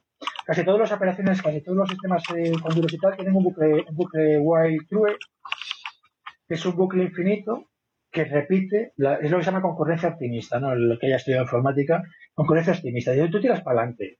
Y si hay un conflicto, en vez de causar un deadlock o tener bloqueos y, y, que se te bloquee un proceso porque alguien tiene un, ha modificado un objeto y lo modifica en un orden diferente que el tuyo, y, causar bloqueos, ¿vale? pues lo que se considera es que los conflictos son esporádicos, eso forma parte del diseño de la aplicación, o sea, tú diseñas la aplicación para que haya pocos bloqueos, eso forma parte de ser programador, ¿vale? Y de pensar cómo funcionan las cosas. Y, pero si hay un conflicto, bueno, pues hay un proceso de resolución de conflictos.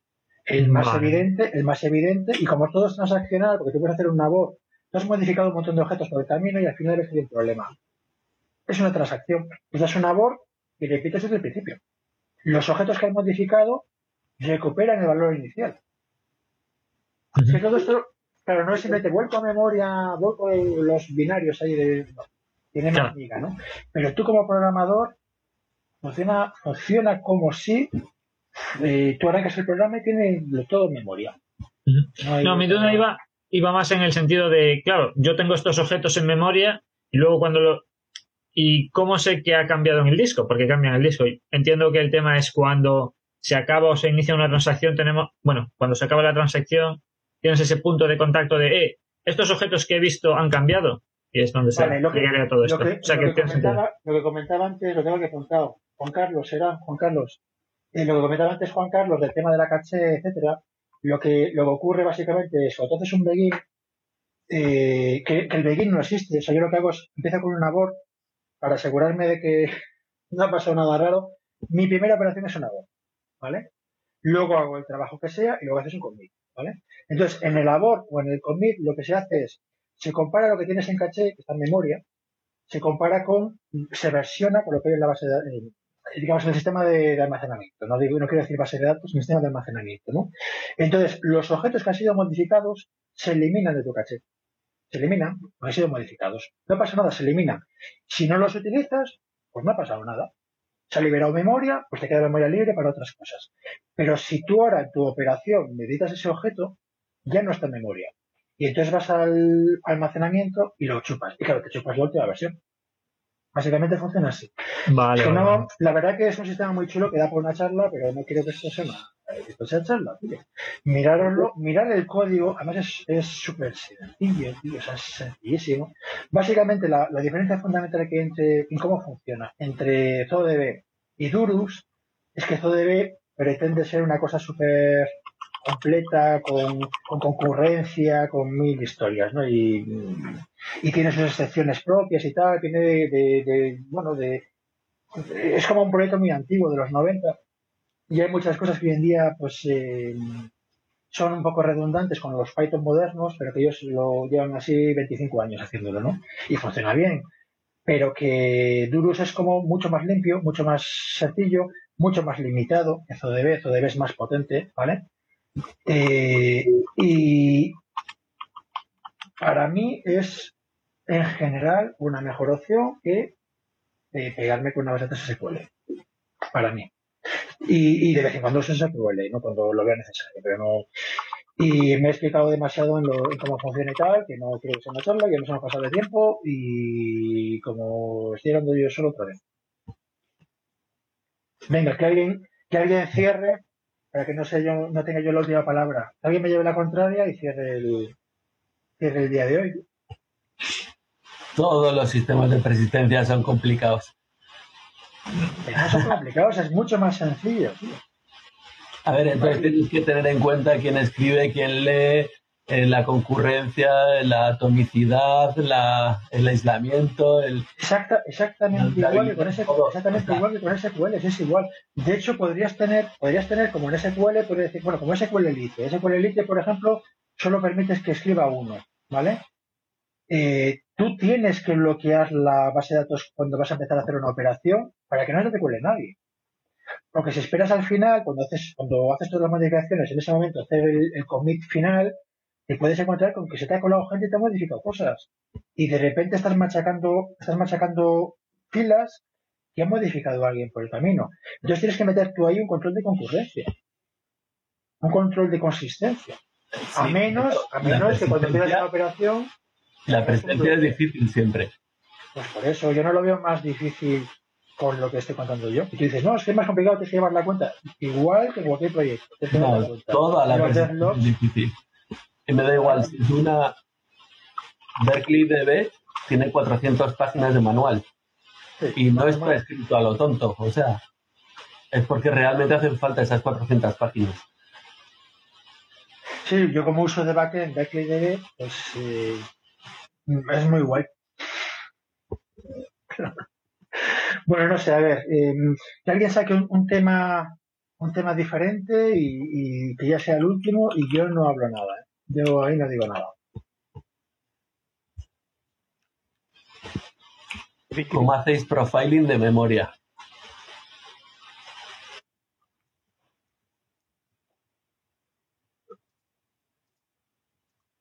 Se hizo silencio.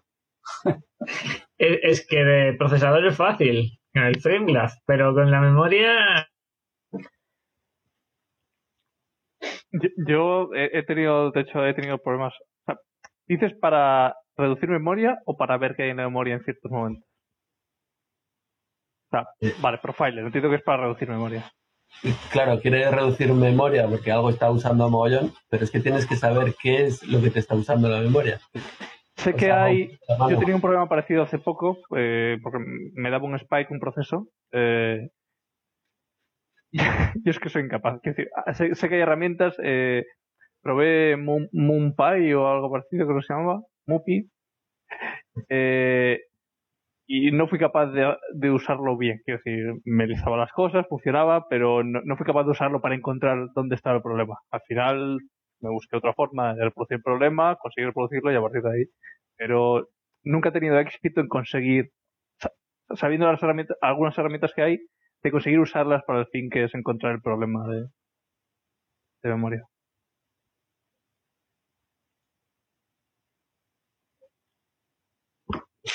A mí no se me da ese problema. Ya sabes que yo soy desarrollo web, no tengo problemas de ese tipo. Yo soy desarrollo web y tengo ese problema. Ah, pues a mí no se me da. Es backend muy simple normalmente. O sea, sacas un informe de no sé cuántos millones de registros y, y resulta que Django, si no usas Iterator, se lo guarda en memoria de cada resultado, cada registro. Eso, hostias, esto es un memory leak. Vale, en vez de esto, usar Iterator, porque si se lo está comiendo aquí o más sitios que puede pasar. O un ETL que tienes, o un... Entonces, yo, el sistema, yo el sistema que uso normalmente, eh, hay, hay, yo también usaba el, el Mumbi este, o como se llame, que te, hace un grafo de, de, cómo se conectan los objetos y tal. Bueno, en cuanto tienes, en cuanto tienes 2000 objetos, macho, eh, es imposible moverte por ahí. O sea, yo lo he impreso tamaño cero, y, y, con un marcador. No, no lo veo, no, nunca me, me ha valido para nada práctico. O sea, queda muy guay, pero nunca me ha servido. Entonces yo normalmente lo que tengo es, una, eh, son varios truquitos. Truco uno, eh, los objetos etiquetarlos. ¿Y cómo se etiqueta un objeto? Bueno, pues cuando creas estructuras, cuando creas objetos eh, que tienes muchos, eh, aunque son objetos triviales, tipo una lista, y esa lista es un objeto que deriva de lista, y, o sea, es, un, hijo de lista, es una hereda de lista, pero se llama eh, lista de la compra. ¿Vale? Pero claro, ya sé que cuando veo objetos tipo lista de la compra, ya sé lo que son. Ya no simplemente veo listas, que puede haber muchas listas distintas, ¿no? Entonces, combinas eso de etiquetar los objetos, es decir, en vez de crear tipos, tipos super básicos de listas, diccionarios, etcétera, eh, son subclases, pero son subclases que son eh, class eh, lista de la compra, paréntesis list, dos puntos, pas. Es decir, no definen nada nuevo. Simplemente estás, etiquetando el objeto, ¿vale? Eso. Y luego la librería de, de trace malloc, y lo que te dice es para cada objeto en qué línea de código se creó ese objeto. ¿Vale? Y luego combinado con una tercera cosa que es muy guay, que es, normalmente los, problemas de memoria son en servidores, no son en, procesos que están funcionando mucho tiempo y creciendo permanentemente. No son procesos que se lanzan y, mueren, ¿no? Porque hay, hay, si hay, bueno, puedes reducir memoria, pero, pero bueno, el proceso dura cuatro segundos, se muere y ya está. No, el hecho de que ocupe memoria, pues es una faena, pero no es catastrófico, ¿no? Pero en demonios que están funcionando durante, bueno, mientras, mientras no mates el servicio, y una cosa que hago siempre desde que era pequeño es tener un hilo de todos los, de todo lo que haga el proceso, el proceso todo lo que tiene que hacer. Generalmente involucra tener hilos de servicio y tal. Bueno, pues lanzo un proceso que es un terminal interactivo. Y me puedo conectar por telnet a ese proceso y ejecutar comandos de Python en un hilo de ese proceso y explorar estructuras de datos. Claro, tienes que saber las tripas del programa, ¿no? Pero, por ejemplo, lo de ver cuántos, entonces no, no me acuerdo cómo se llama, eh, de la librería estándar, ¿no? Para ver cuántas referencias tiene, un, tiene una clase determinada, ¿no? Entonces, ¿cuántas referencias tengo del objeto lista de la compra? Y te sale que tienes 3 millones de referencias. Y es un número que te sale ahí. Y entonces ya sabes que tienes un problema con la lista de la compra. Y como cada objeto de la lista de la compra sale en qué línea de código se ha pillado, se ha generado, ves quién ha generado esos objetos, ¿no? Y puedes elegir uno y seguir, seguirle los enlaces para ver que lo mantiene vivo, que no se qué tratado. Y es una sesión interactiva que tengo en el propio programa. Lo he dicho antes, pero cuando usé Mupi o como se llame, que realmente esto era para un proyecto con Scrappy y Scrappy por defecto te incluye esto que dices. Te puedes hacer por Telnet mientras está ejecutándose. Eso se llama, típicamente se llama manhole que sería como una tapa de registro en español, ¿no? La típica tapa de las calles, ¿no? Que redonda, ¿no? Estas metálicas. En inglés se llama manhole y, y básicamente es esto, en plan, meterte las tripas del proceso de producción, claro, ten cuidado lo que haces, lo que esta producción, aquello y tal, pero claro, nada, nada como mirar, sobre todo cuando tienes un memory leak, pero el memory leak, pues hay memoria que en principio eh, está abandonada por ahí. Entonces, el explorarla no debería ser problemático. no, no, debería romper nada el explorarla. Pero sí que puedes descubrir que el enlace mantiene vivo un grafo gigantesco y es un enlace que te deja en algún lado. Y eso lo ves, lo ves pues siguiendo, investigando el programa de forma interactiva mientras está funcionando. Y, y, y, son las tres cosas que utilizo. Y luego hay cosas, cosas muy básicas como que, pues hacer, lo comentaba alguien la semana pasada, hacer un profiling de, sé si incluso era Eduardo, de, con decoradores, con decoradores o tal, pues tener un, pues que te lleve una estadística de igual que te puedes, puedes monitorizar cuánta CPU consume un proceso, un, una llamada una función, ¿no? Un método, pues decir, bueno, cuánta memoria tengo cuando entro y cuánta memoria tengo cuando salgo. Y entonces ves que, dónde está creciendo la memoria, ¿no? Pero a mí eso no, en general no me funciona bien, porque además Python eh, pide bloques de memoria muy grandes al sistema operativo. En plan, pido 16 megas al sistema operativo, ¿no? Y luego lo administra él. Entonces, quien, quien pide los 16 megas no es quien los consume, es quien ha, quien ha agotado el buffer que se pidió antes. Y ahora pido, pido 10 bytes más y, y, y bueno, hace falta pedir 16 megas para esos 10 bytes. Pero yo no soy el culpable de los 16 megas de antes.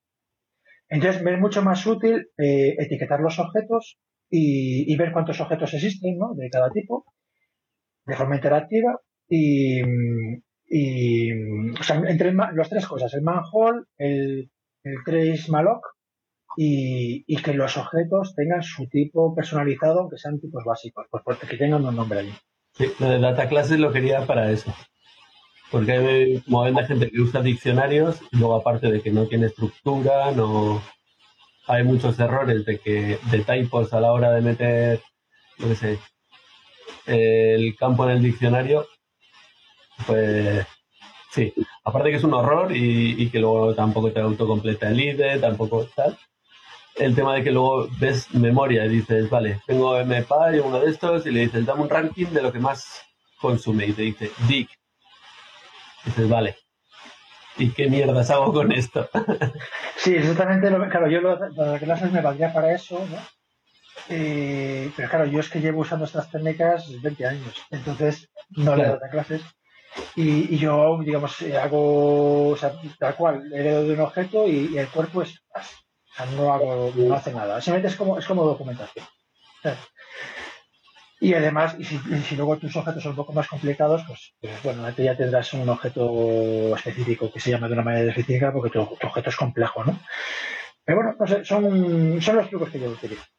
Sí, lo de la consolita lo he usado alguna vez, aunque ahora no puedo hacerlo. Lo de la consola, lo de meter una consola a la que te conectas con Telnet y, y de hecho, pues ejecutar el profiler este del MPID y pedirle estadísticas y lo ves que ahora mismo no puedo hacer eso.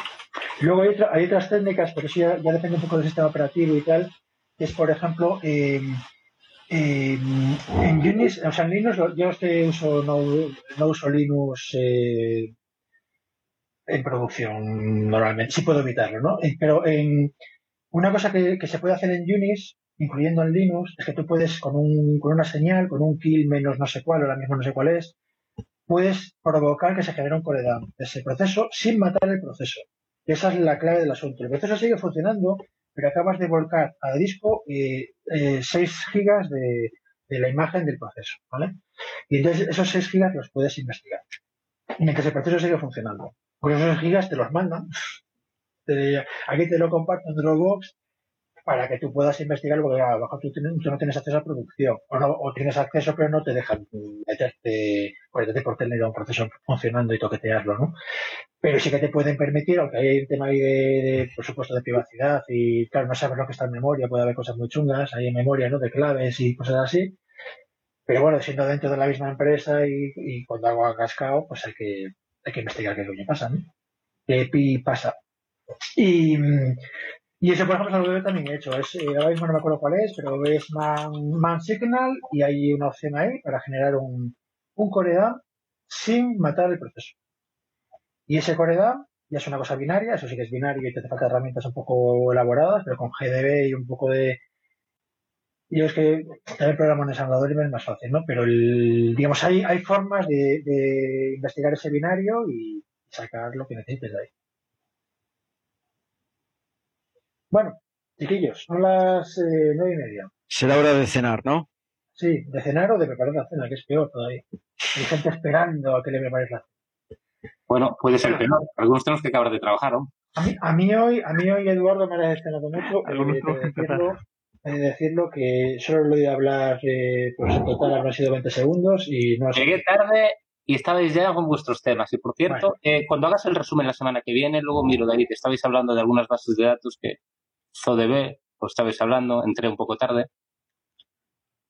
Bueno, la idea, la idea es que eventualmente en algún momento se publiquen estos audios, ¿vale? Vale. Pero hay que revisarlos. Bueno, es como editar un podcast, es, es, es muy, es, es un rollo. Si hubiera voluntarios, mejor, ¿no? Yo de momento estoy grabando el audio, tengo el audio de la semana pasada está, y el de este se está grabando ahora mismo, si no me explota en los próximos cinco minutos, está aquí grabado.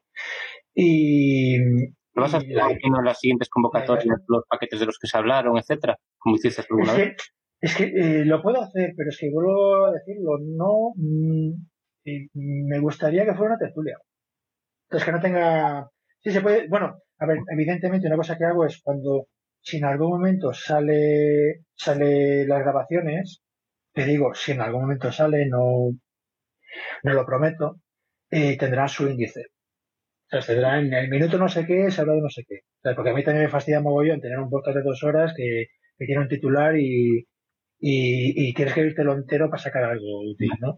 A mí eso también me molesta y aunque es un coñazo hacerlo, pues eh, mientras yo estoy escuchando el podcast para editarlo y mejorar el sonido y no sé qué, me cuesta poco y lleva y tomando notas de lo que se va hablando en cada parte y luego eso que sea que se que lo vea más gente, ¿no? O sea, esos capítulos y tal. Pero bueno, eh, no quiero que haya que hacer deberes para participar aquí y tal, pero No, deberes no.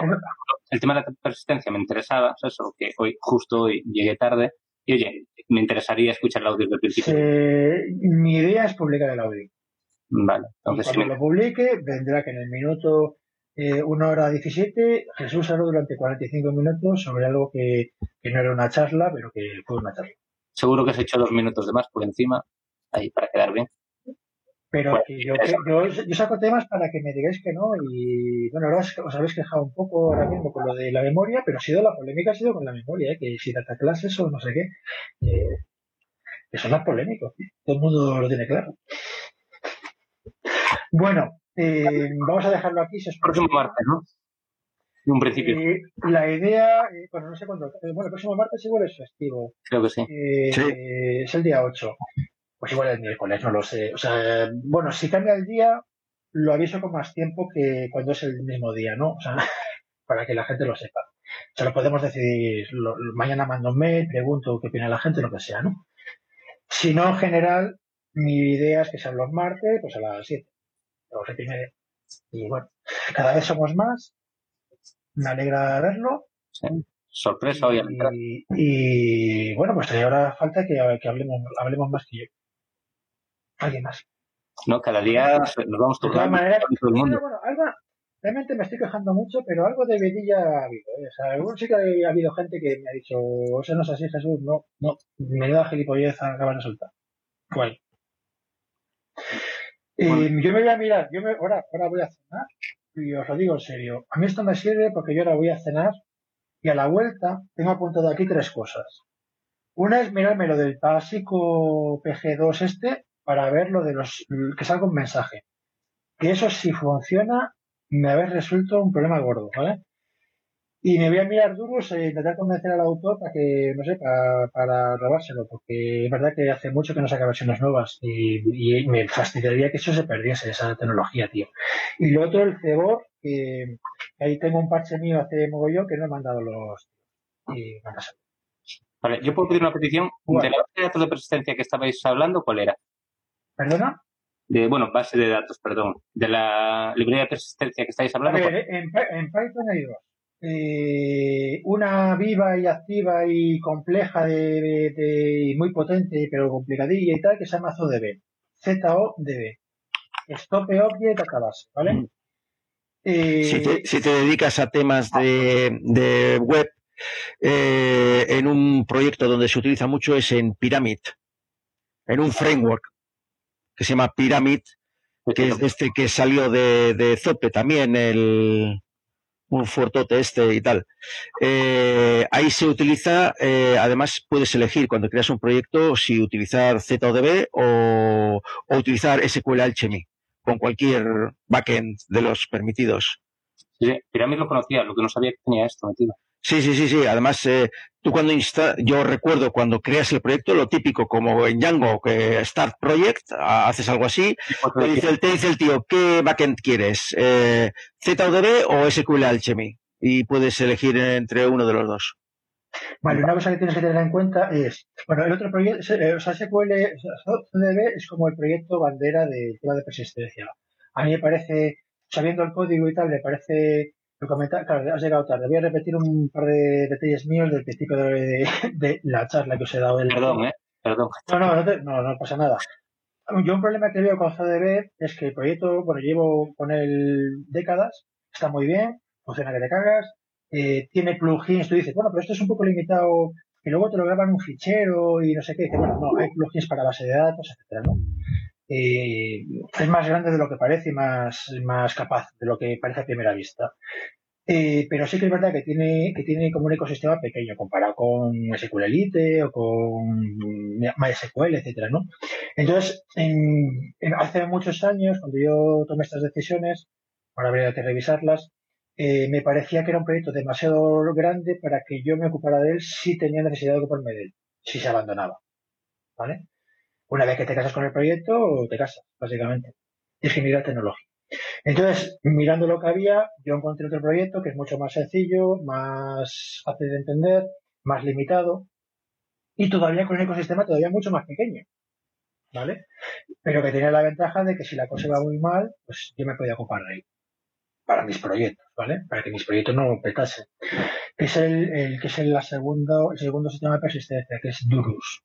Sí, Durus Lo sí. que ocurre, lo que ocurre es que si, ve- si ves Durus, verás que hace que no publican nada como 10 años. Fácil, ¿vale? Sigue funcionando. Yo lo sigo usando todos los días, pero es verdad que aparentemente está muerto. Y aunque funcione. Eh, con lo cual, pues tengo aquí apuntado que lo que decía hace un momento de perseguir al autor, mandarle algún mail, a ver qué planes tiene. Y si no tiene planes, pues mm, le cae un for, como Dios, básicamente. ¿Ok? O sea, que aunque tú veas en plan, uy, eso parece que está un poco abandonado, bueno, dame la lata la semana que viene y te cuento. Perfecto. Bueno, lo dejamos aquí entonces, chicos. Vale, Hasta Vale, la próxima. venga, Venga, Chao. os digo lo que hay para la semana que viene, ¿vale? Que, que hay festivo. Hablamos. vale, hasta luego. Hasta luego, buenas noches. Podcast de Python en español. Tertulia Python en castellano. Cada martes una nueva sesión. Contacta con nosotros en python 2021 arroba podcast.jcea.es. En Twitter en arroba python-podcast. Puedes encontrar las grabaciones de otras sesiones en https podcast.jcea.es barra python.